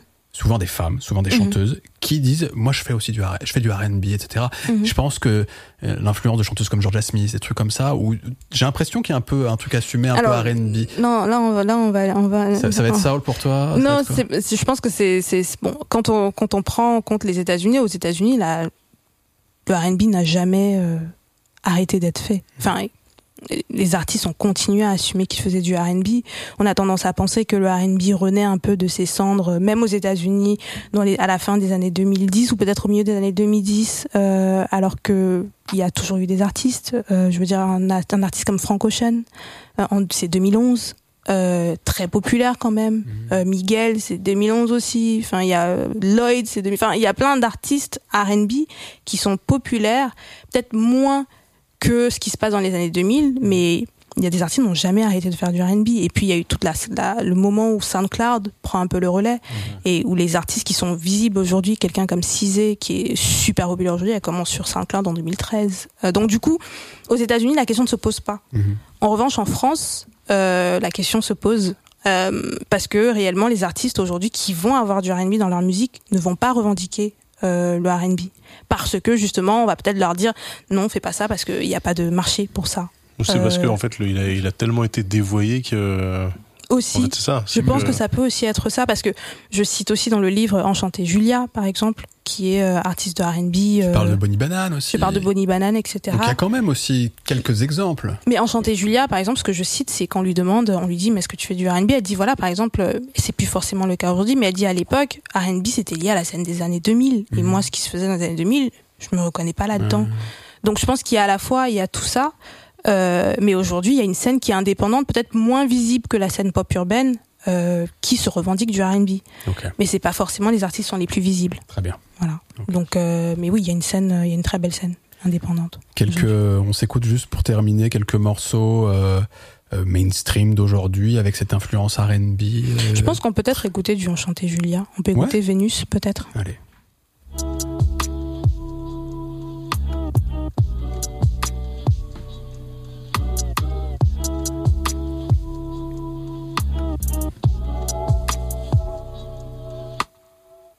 J'ai peur que tu me laisses. Parfois la vie nous blesse. Et la douleur ne cesse. J'ai peur que tu me laisses. Cœur brisé sous la veste. C'est tout ce qui me reste. Écoulé. Et la douleur ne cesse.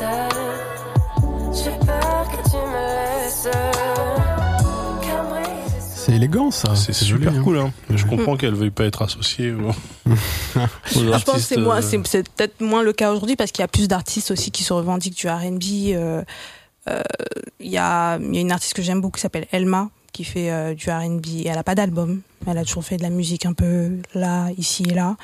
Euh, Il y a une autre artiste aussi, Astron, artiste aussi indépendante qui a un, qui a un, un EP avec euh, la Blue. Elle est souvent en, en tandem avec un producteur. Euh, donc il y a beaucoup d'artistes aujourd'hui, euh, que ce soit des, des femmes ou même des hommes, qui font du R&B, du superbe R&B aujourd'hui. Il faut juste que... Il y, a- il y avait un- une. À l'époque de Camille, tout ça, là, de- des, Mm. des tentatives justement de rendre le truc un peu plus comme ça, là, un peu plus sophistiqué, un peu plus musical aussi, moins. Et en fait, j'ai vu le truc monter et puis c'est retombé tout de suite. Ça a pas été. Enfin, il n'y a pas eu de relais. Il y a pas. de ça, ouais. Tu vois Camille qui tournait justement avec, euh, il me semble que ça a tourné avec euh, avec Sly de The Mike Mm. Buddha de du Saiyan. Mm. Euh, et ils essayaient un peu de calqué un peu la scène des Soulquarians, euh, l'autre côté de l'Atlantique ou la New Soul, les trucs un peu, un peu Après, il y a eu. Monsieur Nov aussi à Ah la oui, fin des on l'a années pas 2000. cité Monsieur Nov. En soi, ouais, Ouais. j'ai failli, oublier. Très R&B en l'occurrence. très important de le citer parce que je pense qu'à la fin des années 2000, c'est quand même un des artistes qui faisait euh, du R&B un peu euh, pas hors sol, mais euh, complètement euh, indépendant, indépendamment de ce qui se faisait au même moment dans le dans le mainstream. Euh, un R&B très soul en tout cas. Mais euh, parce que j'ai envie de dire, est-ce que euh, peut-être que je me plante, peut-être que c'est des esthétiques radicalement différentes, Mm. mais est-ce que le truc un peu stylé d'aujourd'hui, qui en fait est R&B, c'est de parler de néo soul Parce que ça, c'est un truc en l'occurrence qui est à la mode chez les musiciens. Bah, de faire du néo soul, de faire des, des guitares, tu fais un peu de néo soul, tu trouves des tutoriels, jouer des accords néo soul, etc. Mais en fait, c'est des trucs assez R&B mine de rien, tu vois. Bah, euh, je pense Aussi, que je pense que ce terme il est, il est galvaudé. Enfin, euh, déjà à l'époque c'est pas un terme et ça c'est encore un autre débat. On va digresser un tout petit peu.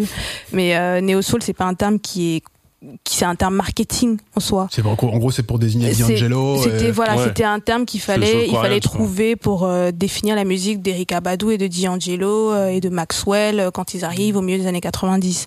Euh, sauf que quand on pose la question aux artistes aujourd'hui, que ce soit euh, D'Angelo ou Eric Abadou, ils te diront je fais pas de néo soul, je fais de la soul. C'était de la soul Mm. des années 90. Point. C'est de la soul Euh, moderne, quoi. Exactement. Donc néo soul en soi, même quand je dis quand les gens disent je fais de la néo soul, je dis mais euh, qu'est-ce que c'est réellement? Est-ce que c'est de la soul? Est-ce que c'est du R&B Ouais, ou je c'est- pour dire je fais pas d'R&B et je fais plutôt une musique euh, qui est euh, beaucoup plus travaillée? Le truc, c'est que en fait, c'est vrai que j'imagine que pour un artiste dire je fais de la soul, tout de suite, on va te mettre euh, en face, euh, tu vois, de Marvin Gaye, de, de Mais ça, c'est un, c'est un euh, manque de culture. Je, enfin, je suis désolée. Hein. Enfin, c'est- pour moi, c'est- pour moi, c'est de l'inculture. Enfin, à un Ouais. moment donné, enfin, on peut pas, on peut pas s'arrêter dans les années 60 pour parler de musique euh, soul.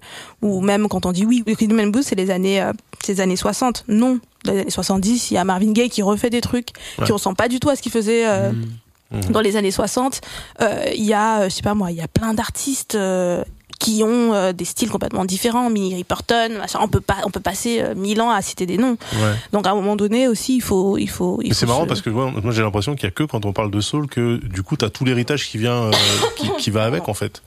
Tu vois, où euh, forcément tu dois, euh, enfin, je trouve que c'est peut-être un peu dur à porter ou un peu lourd à porter en tout cas pour un artiste. Ouais, je l'entends ça. de dire effectivement euh, tu vas me classer au même euh, truc que euh, Minnie Riperton euh, et, et tous ces artistes là alors que euh, bah, quand tu fais du rock aujourd'hui on te met pas à côté d'Elvis Presley systématiquement tu vois Mm. donc euh, je sais pas pourquoi ça c'est un truc qui serait intéressant de creuser pourquoi est-ce qu'il y a ce cette filiation cet héritage direct où euh, un artiste soul aujourd'hui doit forcément euh, porter le flambeau des des, des monuments euh, des, des années 60 70 Je pense que franchement, c'est quelque chose de très français. ouais Je pense que c'est quelque chose de très français parce que. Je crois que c'est plus décomplexé. Bah, euh, Peut-être que c'est plus vu comme une continuité euh, dans la culture, dans le lieu euh, là où c'est né entre guillemets quoi. C'est Ouais. c'est un peu plus naturel de le voir comme une continuité. Là où quand tu te l'es pris dans un territoire extérieur, il y a eu des grands trucs que tu t'es pris, mais à différentes coup, époques. tu- et tu- enfin, J'imagine un truc Ouais. peut-être. Parce hypothèse. que en soi, la, la- enfin, quand on parle de la soul, même dans les années 80, euh, je pense que la musique de Luther Vandross peut être définie comme R&B, mais aussi peut être définie comme soul. Et quand on écoute Luther Vandross, on, on va reparler de Luther Vandross, parce que je pense que c'est un artiste qui est essentiel. Dans les années 90, euh, quand on dit hip-hop soul, on parle de Mary J. Blige, qui a une façon de chanter qui est très soul, parce qu'en en soi, enfin, la soul, c'est la façon de chanter. C'est euh, c'est une euh, et c'est une expression que j'aime beaucoup que j'emprunte à un, à un chercheur qui s'appelle Marc Antonini et qui part d'expression polytonale et qui dit en fait que la soul est principalement basée sur euh, les mélismes en fait. Cette, façon de chanter où on va on va tirer en fait les notes pour pouvoir exprimer des choses qu'on ne peut pas dire par la parole. Donc euh, cette façon de chanter qui est très euh, spécifique à la soul à la soul music c'est ça en fait la soul en soi. Donc du coup, si c'est une façon de chanter qui reste aussi dans le R&B, on peut considérer qu'il y a du R&B qui est très soul. Euh, mais en France, on dira la soul, c'est les Supremes. Non, non, il y a euh, il y a un lien en fait qui existe dans le R&B contemporain qui peut être très soul dans la façon de chanter. Euh, donc euh, je pense que non, c'est très c'est un débat qui est très français. Bon, vous le voyez, elle a plein de choses à dire. Il y a encore plein de trucs dans son bouquin. allez, allez lire Sensible, une histoire du R&B de Rhoda Chococam. Je pense que nous, on a fait un bon tour dans cette émission. Un énorme tour Un énorme avec tour. plein d'extraits. Avec plein d'extraits. Trop d'extraits. Non, bien Non, mais non, non, je pense que c'était bien pour euh, pour contextualiser, ouais. Mm. Très bien. Euh, tu sais, on a une tradition dans DLT, c'est de terminer avec des recommandations musicales. Ok. Idéalement un truc que tu as écouté récemment, qui t'a marqué, ou un truc que t'aimes beaucoup, peut-être en dehors de- du chant dont on a parlé jusque-là, du R&B et tout, des trucs à côté, et chacun une recours, on s'écoute un petit extrait euh, rapidos. Tu veux qu'on commence comme ça, ça te laisse le temps de Commencez, oui, réfléchir parce que je pense que j'ai Tu peux écouté un checker sur truc. ton Spotify ou, Ouais. ou un truc comme ça. Téléphone est super allez-y. T'as une idée? Ouais, moi je me bute en ce moment avec un, un groupe qui s'appelle Everyday Sense, qui est un duo de Memphis. Gathering. Ah, mais, mais tu l'as partagé. Et c'est quoi Regarde, regarde, il y a un petit cœur, c'est que je l'ai Ouais. ajouté après que tu l'as partagé. Je le trouve charmé ce morceau. Et c'est vrai que c'est bien. Alors, on s'écoute un extrait.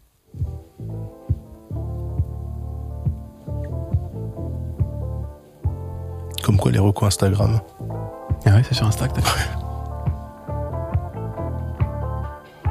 J'avance un tout petit peu. She wanna be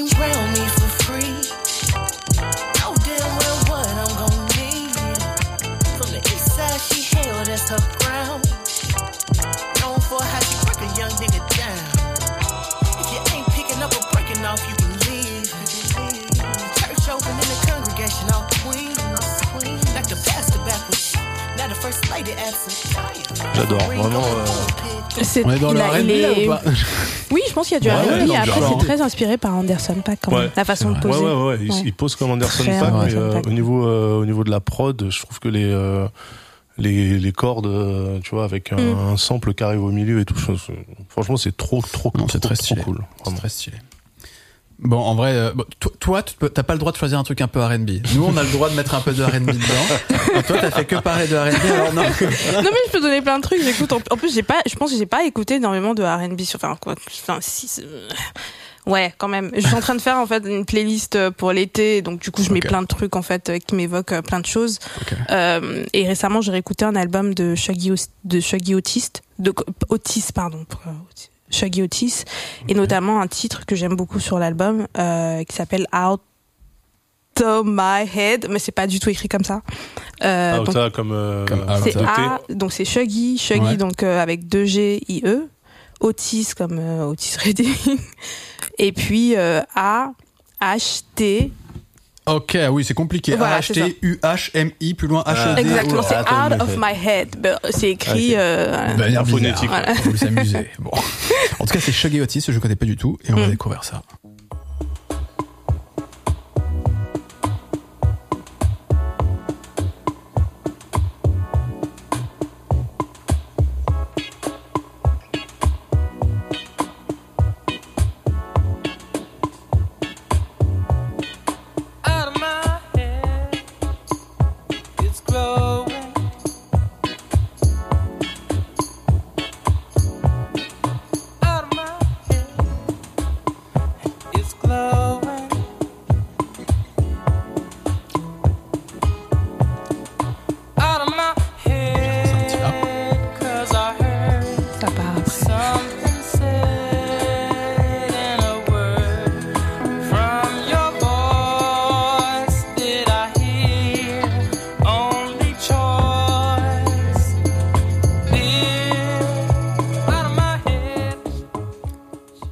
Ça aussi.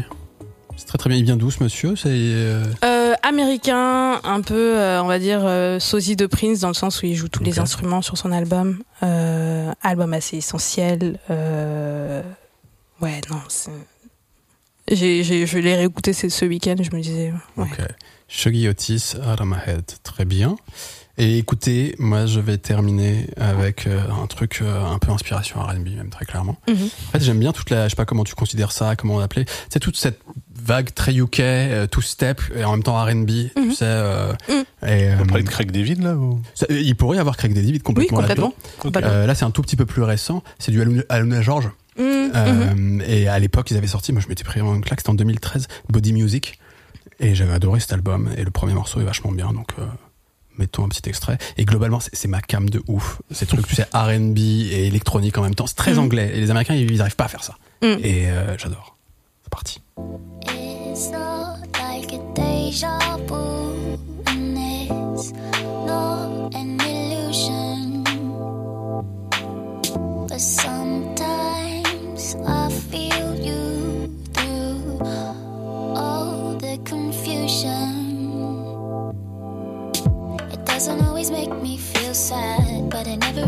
makes me feel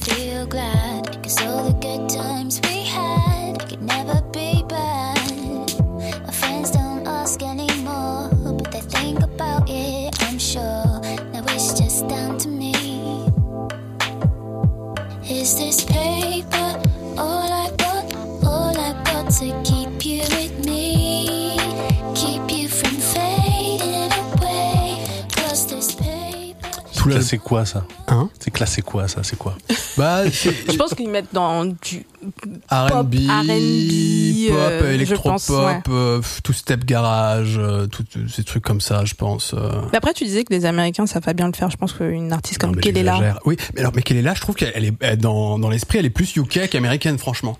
Oui, oui. Non, Oui, mais c'est vrai que le dernier album de Kelela est très très bien et c'est la même veine, il faut le dire effectivement. Mm.